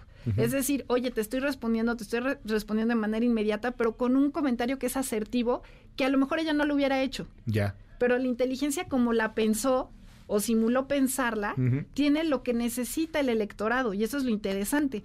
¿Qué mensaje le debo de dar a una persona en Chiapas para llegarle a su corazoncito? Y entonces me va a decir, a partir de los datos que tiene de población, de demografía, cuántas mujeres, cuántos hombres, cuántos Te va a dar jóvenes. ideas. Te va a dar las ideas, pero Sí, además con cañón. muchísima información. Sí. O sea, te da el pulso. La ventaja que tuvo en su momento. Vicente Fox, y bueno, aquí no es la mesa política y Sí, eso van sí. a hablar Hernán y Juan Ignacio, pero la ventaja que tenía Vicente Fox es que era un candidato que utilizó la mercadotecnia.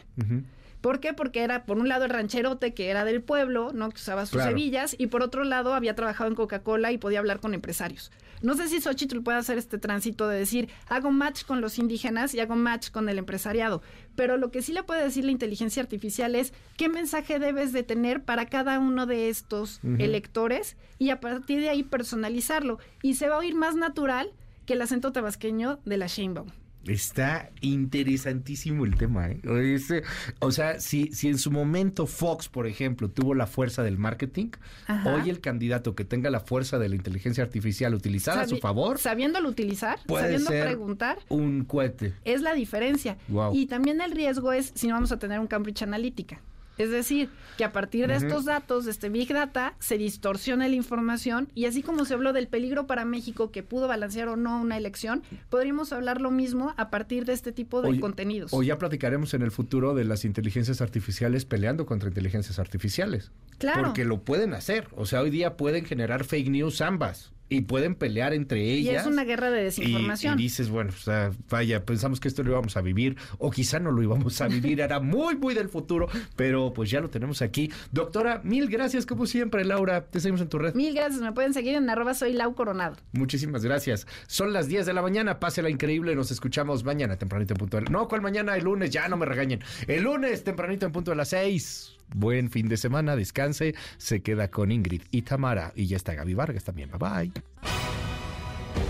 Esto fue